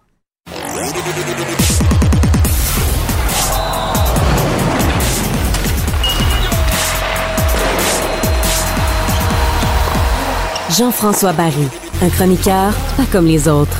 Salut, Jean-François. Salut Mario. Alors, euh, ben, on a effleuré hier, mais là, on revient d'une façon plus sérieuse ce soir sur cette déclaration de Nick Suzuki. Puis on dit déclaration, mais c'est plus une réflexion à haute voix, mais qui en dit long sur ce qui se passe dans le vestiaire. Plus ça qu'une déclaration tonitruante ou d'un appel à la Braveheart. Là, il a pas crié ça. C'est juste qu'en réfléchissant à haute voix avec les journalistes, il a dit, ben nous autres, là, on est dans l'état d'esprit de faire les séries. Lui, il veut faire les séries chaque année à Montréal, reconstruction ou pas. Et ça, c'est tout à son honneur. Et je pense que ça devrait être l'unique façon de penser d'un capitaine d'une équipe de hockey. Mais hier, on n'a plus trop eu le temps d'en parler et ça m'a donné le temps de faire des petits calculs, des petites recherches, puis regarder Parce si que là, ils c'est sont pas loin. Présentement, ils sont- si c'était fini, euh, ils seraient pas dans les séries. Ils seraient juste en dehors. Hein? On est juste en dehors. On est à deux points de la dernière place là, de- du wild card qu'on appelle. là. Mais on est quand même onzième. Et moi, c'est ça qui me fait peur. C'est que non seulement il faut rejoindre Pittsburgh, qui est présentement dernier, là, dans la huitième position, dans le fond, aux séries, mais mais il y a aussi les Panthers qui sont neuvième. Fait que, tu sais, si Pittsburgh descend, les Panthers, là, ils viennent de repartir. là. Les Rangers sont là aussi entre nous et les Pingouins. En fait, ce que ça dit quand même, c'est que le Canadien, présentement, joue du coude avec euh, des équipes qui, l'année passée, étaient des prétendants à la Coupe Stanley, là, les Panthers, les Rangers, puis tout ça. Puis présentement, le Canadien joue du coude dans, dans, le même, rang- dans le même coin du classement que autres. Là. Et moi, je pense que le Canadien va être là dans le portrait jusque quand même assez tard. C'est ce que je crois. Mais je pense qu'il va nous en manquer un petit peu à la fin. Je faisais un calcul, là, ça prend 95 points à peu près pour faire les séries. Ça voudrait dire 36 euh, victoires dans les 61 prochains matchs. C'est possible. Sais, c'est quelque chose qui est possible. Mais, Mais ils, rêvent ils vont, être plus durs, ils vont être plus durs à gagner les matchs au mois de février, mars, quand tout le monde joue pour une place en série, puis tout ça. Ouais. Exact. Euh, c'est là que les joueurs d'expérience, puis les équipes bien construites, puis tout ça, c'est là que ça compte. Hein? On n'a pas trop de gardiens, on a un seul trio. Les autres équipes là, qui veulent euh, gagner la coupe ou absolument faire les séries vont faire des transactions. À un moment donné, ils vont se renforcer, ce qui ne sera pas notre cas. Et moi, je persiste et signe que le Canadien est chanceux depuis le début de l'année dans son calendrier. Les Bruins de Boston, c'est une machine offensive. C'est une machine de hockey. 18 victoires, 3 défaites. Combien de fois on les a affrontés? Zéro. Zéro. Mais ma- maintenant, Ça va venir dans le calendrier. on là. va y pogner. là. Les Leafs de Toronto qui sont repartis, soit dit en passant, là, hein, sont à 5 points du, du top de la pyramide. là. Euh, ils viennent d'en signer 4 de suite. Là. Ils sont à 33 points pour te donner une idée. Ils sont à 3 points des Bruins et à 5 points des Devils qui ont toute une saison. Ben, on les a affrontés une seule fois. Leur tour va revenir. Le Lightning de Tampa Bay, on les a vus combien de fois? Zéro. Zéro, hein? Fait que, à un moment donné, ces équipes-là, on va les croiser. Là. Tu comprends? L'Avalanche du Colorado, t'as-tu vu ça en chemin, toi, à date? Ben, Pas, pas- pas vu ça en chemin. Je pense que le Canadien, jusqu'à maintenant, a joué contre des équipes qui leur ressemblent ou un peu plus faibles. On a pogné quelques fois des équipes plus fortes, puis on n'a pas eu beaucoup de succès contre les équipes plus fortes. Lorsqu'on a affronté le Wild, euh, lorsqu'on a affronté les Devils, euh, lorsqu'on a affronté Dallas, Winnipeg, ça a été des défaites. Fait que moi, c'est là où je pense que ça va faire plus mal du côté du Canadien. C'est pour ça que je pense, malheureusement, que c'est impossible. Mais euh, Canadien, dans ton dans la suite de ton raisonnement, mettons qu'on se retrouve là, à la date, là, une semaine de la date limite des transactions, puis le Canadien est dans le même genre de position. Mettons là. 3 4 points en bas. Mettons la barre des séries, le rendu là, c'est ça prendrait 62 points pour rentrer, puis là, ils sont à 59.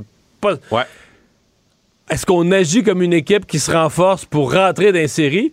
Ou on dit euh, merde, tant pis, puis on laisse aller, on va chercher d'autres choix au repêchage, puis on se dit on sera plus fort dans deux ans? ou- Non, je pense que ce serait statu quo.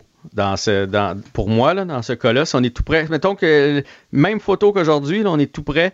Parce qu'une ronde Donc, de tu séries- vends pas tes bons joueurs, tu laisses pas aller tes bons joueurs, mais tu vas pas en chercher non plus, tu, refais, tu donnes pas de choix au repêchage. là. Non, mais si, ben, tu sais, on a tellement de choix. Mettons un choix de deux pour un joueur qui peut venir t'aider. Euh, pourquoi pas? Parce qu'une ronde de série d'expérience pour tous ces jeunes-là, là, Goulet, Harris, puis Suzuki, puis Caulfield, je les embarque là-dedans, puis Dak, c'est précieux, une ronde de série. Fait que moi, je vide pas l'équipe pour aller chercher un, un joueur, mais si jamais on a une chance de faire les séries puis que ça coûte pas trop cher, moi, moi j'irai. pas ça. Fait que toi, t'as le goût un peu que t'es comme Suzuki, là, sans le vouloir, là. Mais moi, j'y crois pas. Je pense qu'on va être plus loin que ça. Mais c'est sûr que si on est à Ok, trois donc, toi, tu points à la date limite- donc toi, tu penses qu'à la date limite des, des- des transactions, ça va être un, le portrait va être plus clair que ce que je viens de décrire. Je pense qu'on va être à. Mettons, si on est à 6-7, on- mathématiquement, on est encore là. Mais 6-7 points avec euh, 20 matchs à jouer. et là, et là, là, t'as dans la vitrine quoi? T'as dans la vitrine, t'es prêt à donner Anderson, t'es prêt à donner euh, Matheson, t'es Moi, je pense que le, ben, Madison, avec le contrat qu'on vient de lui donner, ça va être difficile. va être difficile. Je pense que c'est Edmondson, Edmondson. Le, le défenseur qui pourrait intéresser d'autres T'es équipes. prêt à donner Hoffman. ben ça, je suis prêt à le donner depuis l'année passée. Je suis prêt à donner. Dadonov. je, suis prêt à donner de Rouen. Ça, il n'y a pas de problème. Non, mais je pense que celui qui peut avoir de la valeur, c'est Edmondson. Puis pour vrai, ça ferait de la place à la défense. Parce que là, tu sais, il y a des joueurs que, mettons, ce soir, Cheka n'est pas, habillé parce qu'il n'y a pas de place à la défense. Fait que, Puis éventuellement. tu vas chercher que- quoi? D'autres choix repêchage? Ou Ouais, un moi, jeune pense- gardien d'avenir? Ou... si on peut aller chercher des, des jeunes euh, qui ont, qui ont un- à la DAC, là, à la, des, des gars alentour de 20 ans qui sont, qui sont presque prêts pour la Ligue nationale de hockey, plus que pour des choix futurs.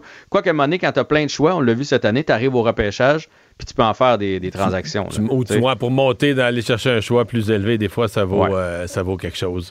Euh, la partie de ce soir contre les Sharks. Les Sharks euh, sont moins bons que nous. Et vous allez voir, là, vous ne voudriez pas être à la place des Sharks. Tu sais, euh, des fois, on parle de la jeune équipe du Canadien. là. Regardez ça, il n'y a que des vieux. Que des vieux. Des gars que vous voyez avec les Sharks depuis 10 ans. Eux autres, ils n'ont rien dans le pipeline qui s'en vient.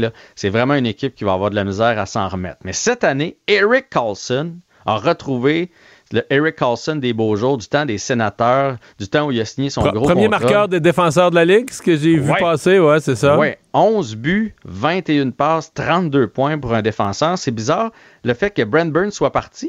Tu sais, les autres, ils jouaient ensemble. On dirait que ça lui a laissé toute la place et il s'exprime mieux. Alors que tout le monde pensait que bon, il venait de perdre son, son bon défenseur à côté puis que ça allait être difficile pour lui. Euh, au contraire. Donc, Carlson est à surveiller. Ça sera pas une proie facile. Les Sharks, là, le Canadien peut jamais prendre quelqu'un de haut, mais je pense qu'on est capable d'aller chercher ce match-là. Surtout qu'après ça, on part dans l'Ouest. Calgary, Edmonton, Vancouver, le Kraken. Fait que dernier match à la maison, je pense qu'il faudrait aller chercher cette partie-là pour le Canadien. En profiter euh, pleinement et peut-être euh, marquer beaucoup de buts. là. Je le souhaite parce que j'ai payé des billets à mon fils ce soir. J'espère qu'il va avoir Ah un ah. bon match. On Salut. Salut. La Banque Q est reconnue pour faire valoir vos avoirs sans vous les prendre. Mais quand vous pensez à votre premier compte bancaire, tu sais, dans le temps à l'école, vous faisiez vos dépôts avec vos scènes dans la petite enveloppe. Hmm, C'était bien beau. Mais avec le temps, à ce compte-là vous a coûté des milliers de dollars en frais, puis vous ne faites pas une scène d'intérêt. Avec la Banque Q, vous obtenez des intérêts élevés et aucun frais sur vos services bancaires courants. Autrement dit, ça fait pas mal plus de scènes dans votre enveloppe, ça. Banque Q. Faites valoir vos avoirs. Visitez banqueq.ca pour en savoir plus. Pendant que votre attention est centrée sur cette voix qui vous parle ici, ou encore là, tout près ici, très loin là-bas, Ou même très, très loin. celle de Desjardins Entreprises est centrée sur plus de 400 000 entreprises partout autour de vous. Depuis plus de 120 ans, nos équipes dédiées accompagnent les entrepreneurs d'ici à chaque étape pour qu'ils puissent rester centrés sur ce qui compte, la croissance de leur entreprise. Mario Dumont. Une mémoire infaillible. Impossible de lui en passer une petite vite. Cube Radio. En direct à LCN. 17h27. Notre duo aujourd'hui, Emmanuel et, Mario, et une journée comme ils les aiment, chargée en matière de politique. Alors, euh, allons-y, on se lance. Rentrée parlementaire à Québec d'abord. Les trois élus euh, péquistes qui sont restés euh, dehors à geler un petit peu et ils promettent de faire leur entrée au Parlement jeudi. Emmanuel, ils vont ils s'en remettent finalement à la, à la nouvelle présidente, Nathalie Roy. Oui, donc c'est Nathalie Roy qui, qui hérite de la patate chaude dans les pires circonstances, parce Mhm. qu'on s'entend, elle a les mains liées par la décision de son prédécesseur François Paradis, qui disait qu'il n'y avait rien à faire à part adopter un projet de loi, puis qui était même allé jusqu'à demander à la sergente d'armes d'expulser les péquistes s'ils osaient entrer. Donc, euh, Madame Roy, malgré toute la bonne foi qu'elle affiche, n'est pas quelqu'un non plus qui a développé une expérience dans la gestion de ces nuances du droit parlementaire et de la procédure et tout le reste. Alors moi, si j'étais à la place du Parti québécois, je ne retiendrais pas mon souffle. Je ne pense pas qu'elle va accoucher d'un accommodement raisonnable soudain. Encore qu'elle pourrait nous surprendre, on ne sait jamais, mais. Ouais, c'est toute une commande. Je gagerai pas là-dessus. Ouais, Mario, euh, comment tu trouves leur stratégie? Est-ce qu'il y, a- y des compromis possibles en fonction de jeudi? Ben, je, je les vois pas. Sincèrement, c'est parce que moi, euh, j'ai jamais été surpris de la décision de François Paradis, là, de l'ancien président. Quand on lit.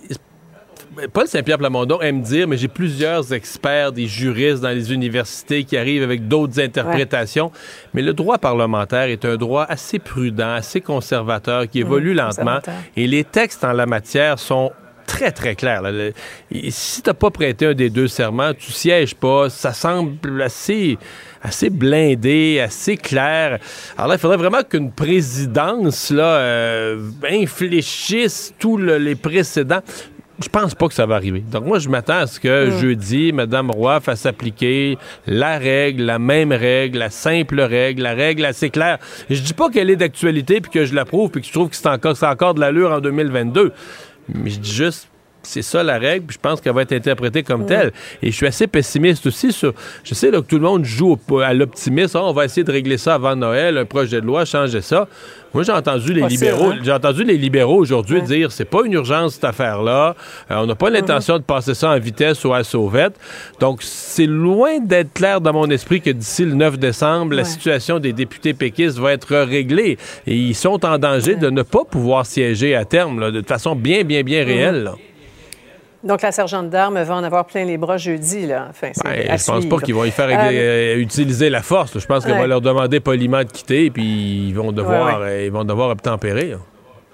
Et tout le Québec va connaître son nom. Euh, deux universités maintenant qui font parler d'elle. Euh, Laval, on l'a vu un petit peu plus tôt, mais surtout euh, celle d'Ottawa, cette fois pour avoir exclu les caméras à la demande de l'ambassadeur de, de la Chine au Canada là, qui donnait un discours. Et Emmanuel Justin Trudeau là, qui s'en est mêlé aujourd'hui. Oui, qui trouve que c'est absolument euh, euh, scandaleux, que ça n'aurait pas dû arriver. Moi, je vais vous avouer, Sophie, je veux pas défendre la décision de l'Université d'Ottawa qui, dans les circonstances, est honteuse. Tout le monde s'entend là-dessus. Mais c'est un peu facile pour M. Trudeau de s'indigner euh, soudainement. La réalité, c'est que pendant sept ans, son gouvernement a été complaisant à l'égard de la Chine sur tous les fronts. C'est son gouvernement, faut-il le, le rappeler, qui a ouvert les portes de notre laboratoire national scientifique de Winnipeg à des chercheurs chinois qui ont ensuite été expulsés pour soupçon d'espionnage. C'est son gouvernement qui, en pleine pandémie, le premier pays avec qui on s'est rué pour signer une entente pour un vaccin, c'était la Chine.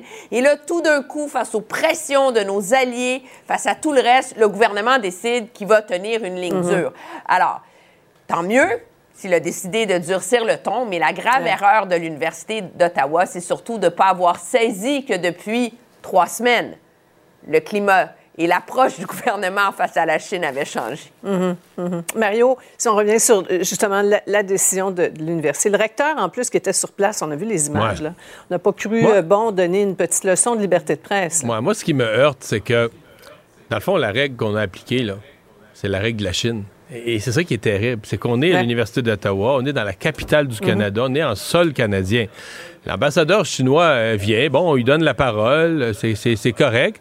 On est dans une université, c'est un lieu de liberté de parole, il faut entendre tous les points de vue, etc. C'est parfait.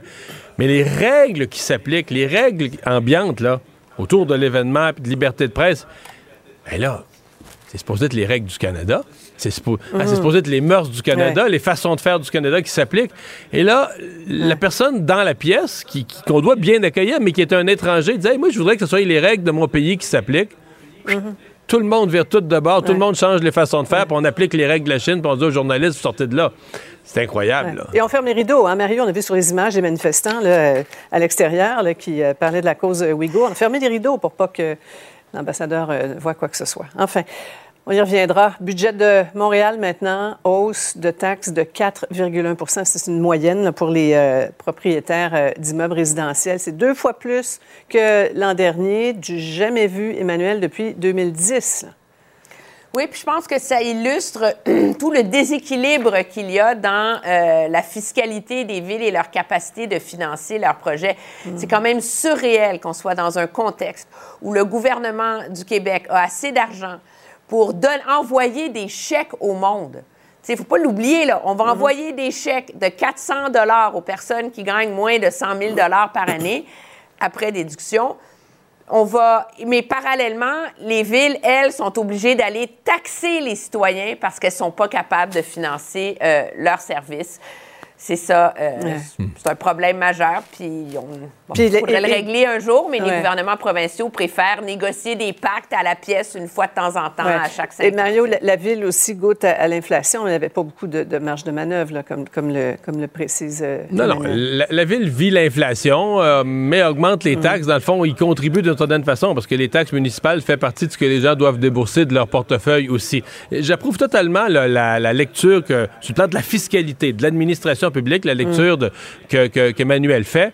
Mais je suis quand même obligé d'ajouter que si je le regarde strictement sur le terrain politique, euh, on va voir ce que ça donne dans l'ensemble du Québec. Là, on a Québec, Montréal, mais souvenons-nous des, élections municipales.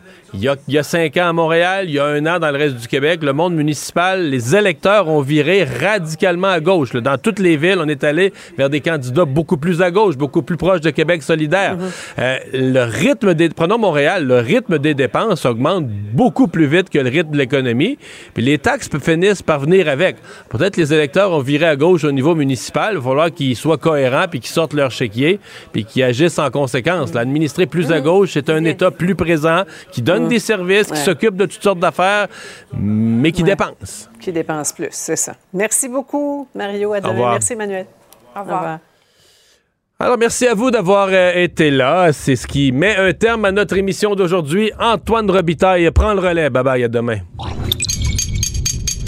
Cube Radio.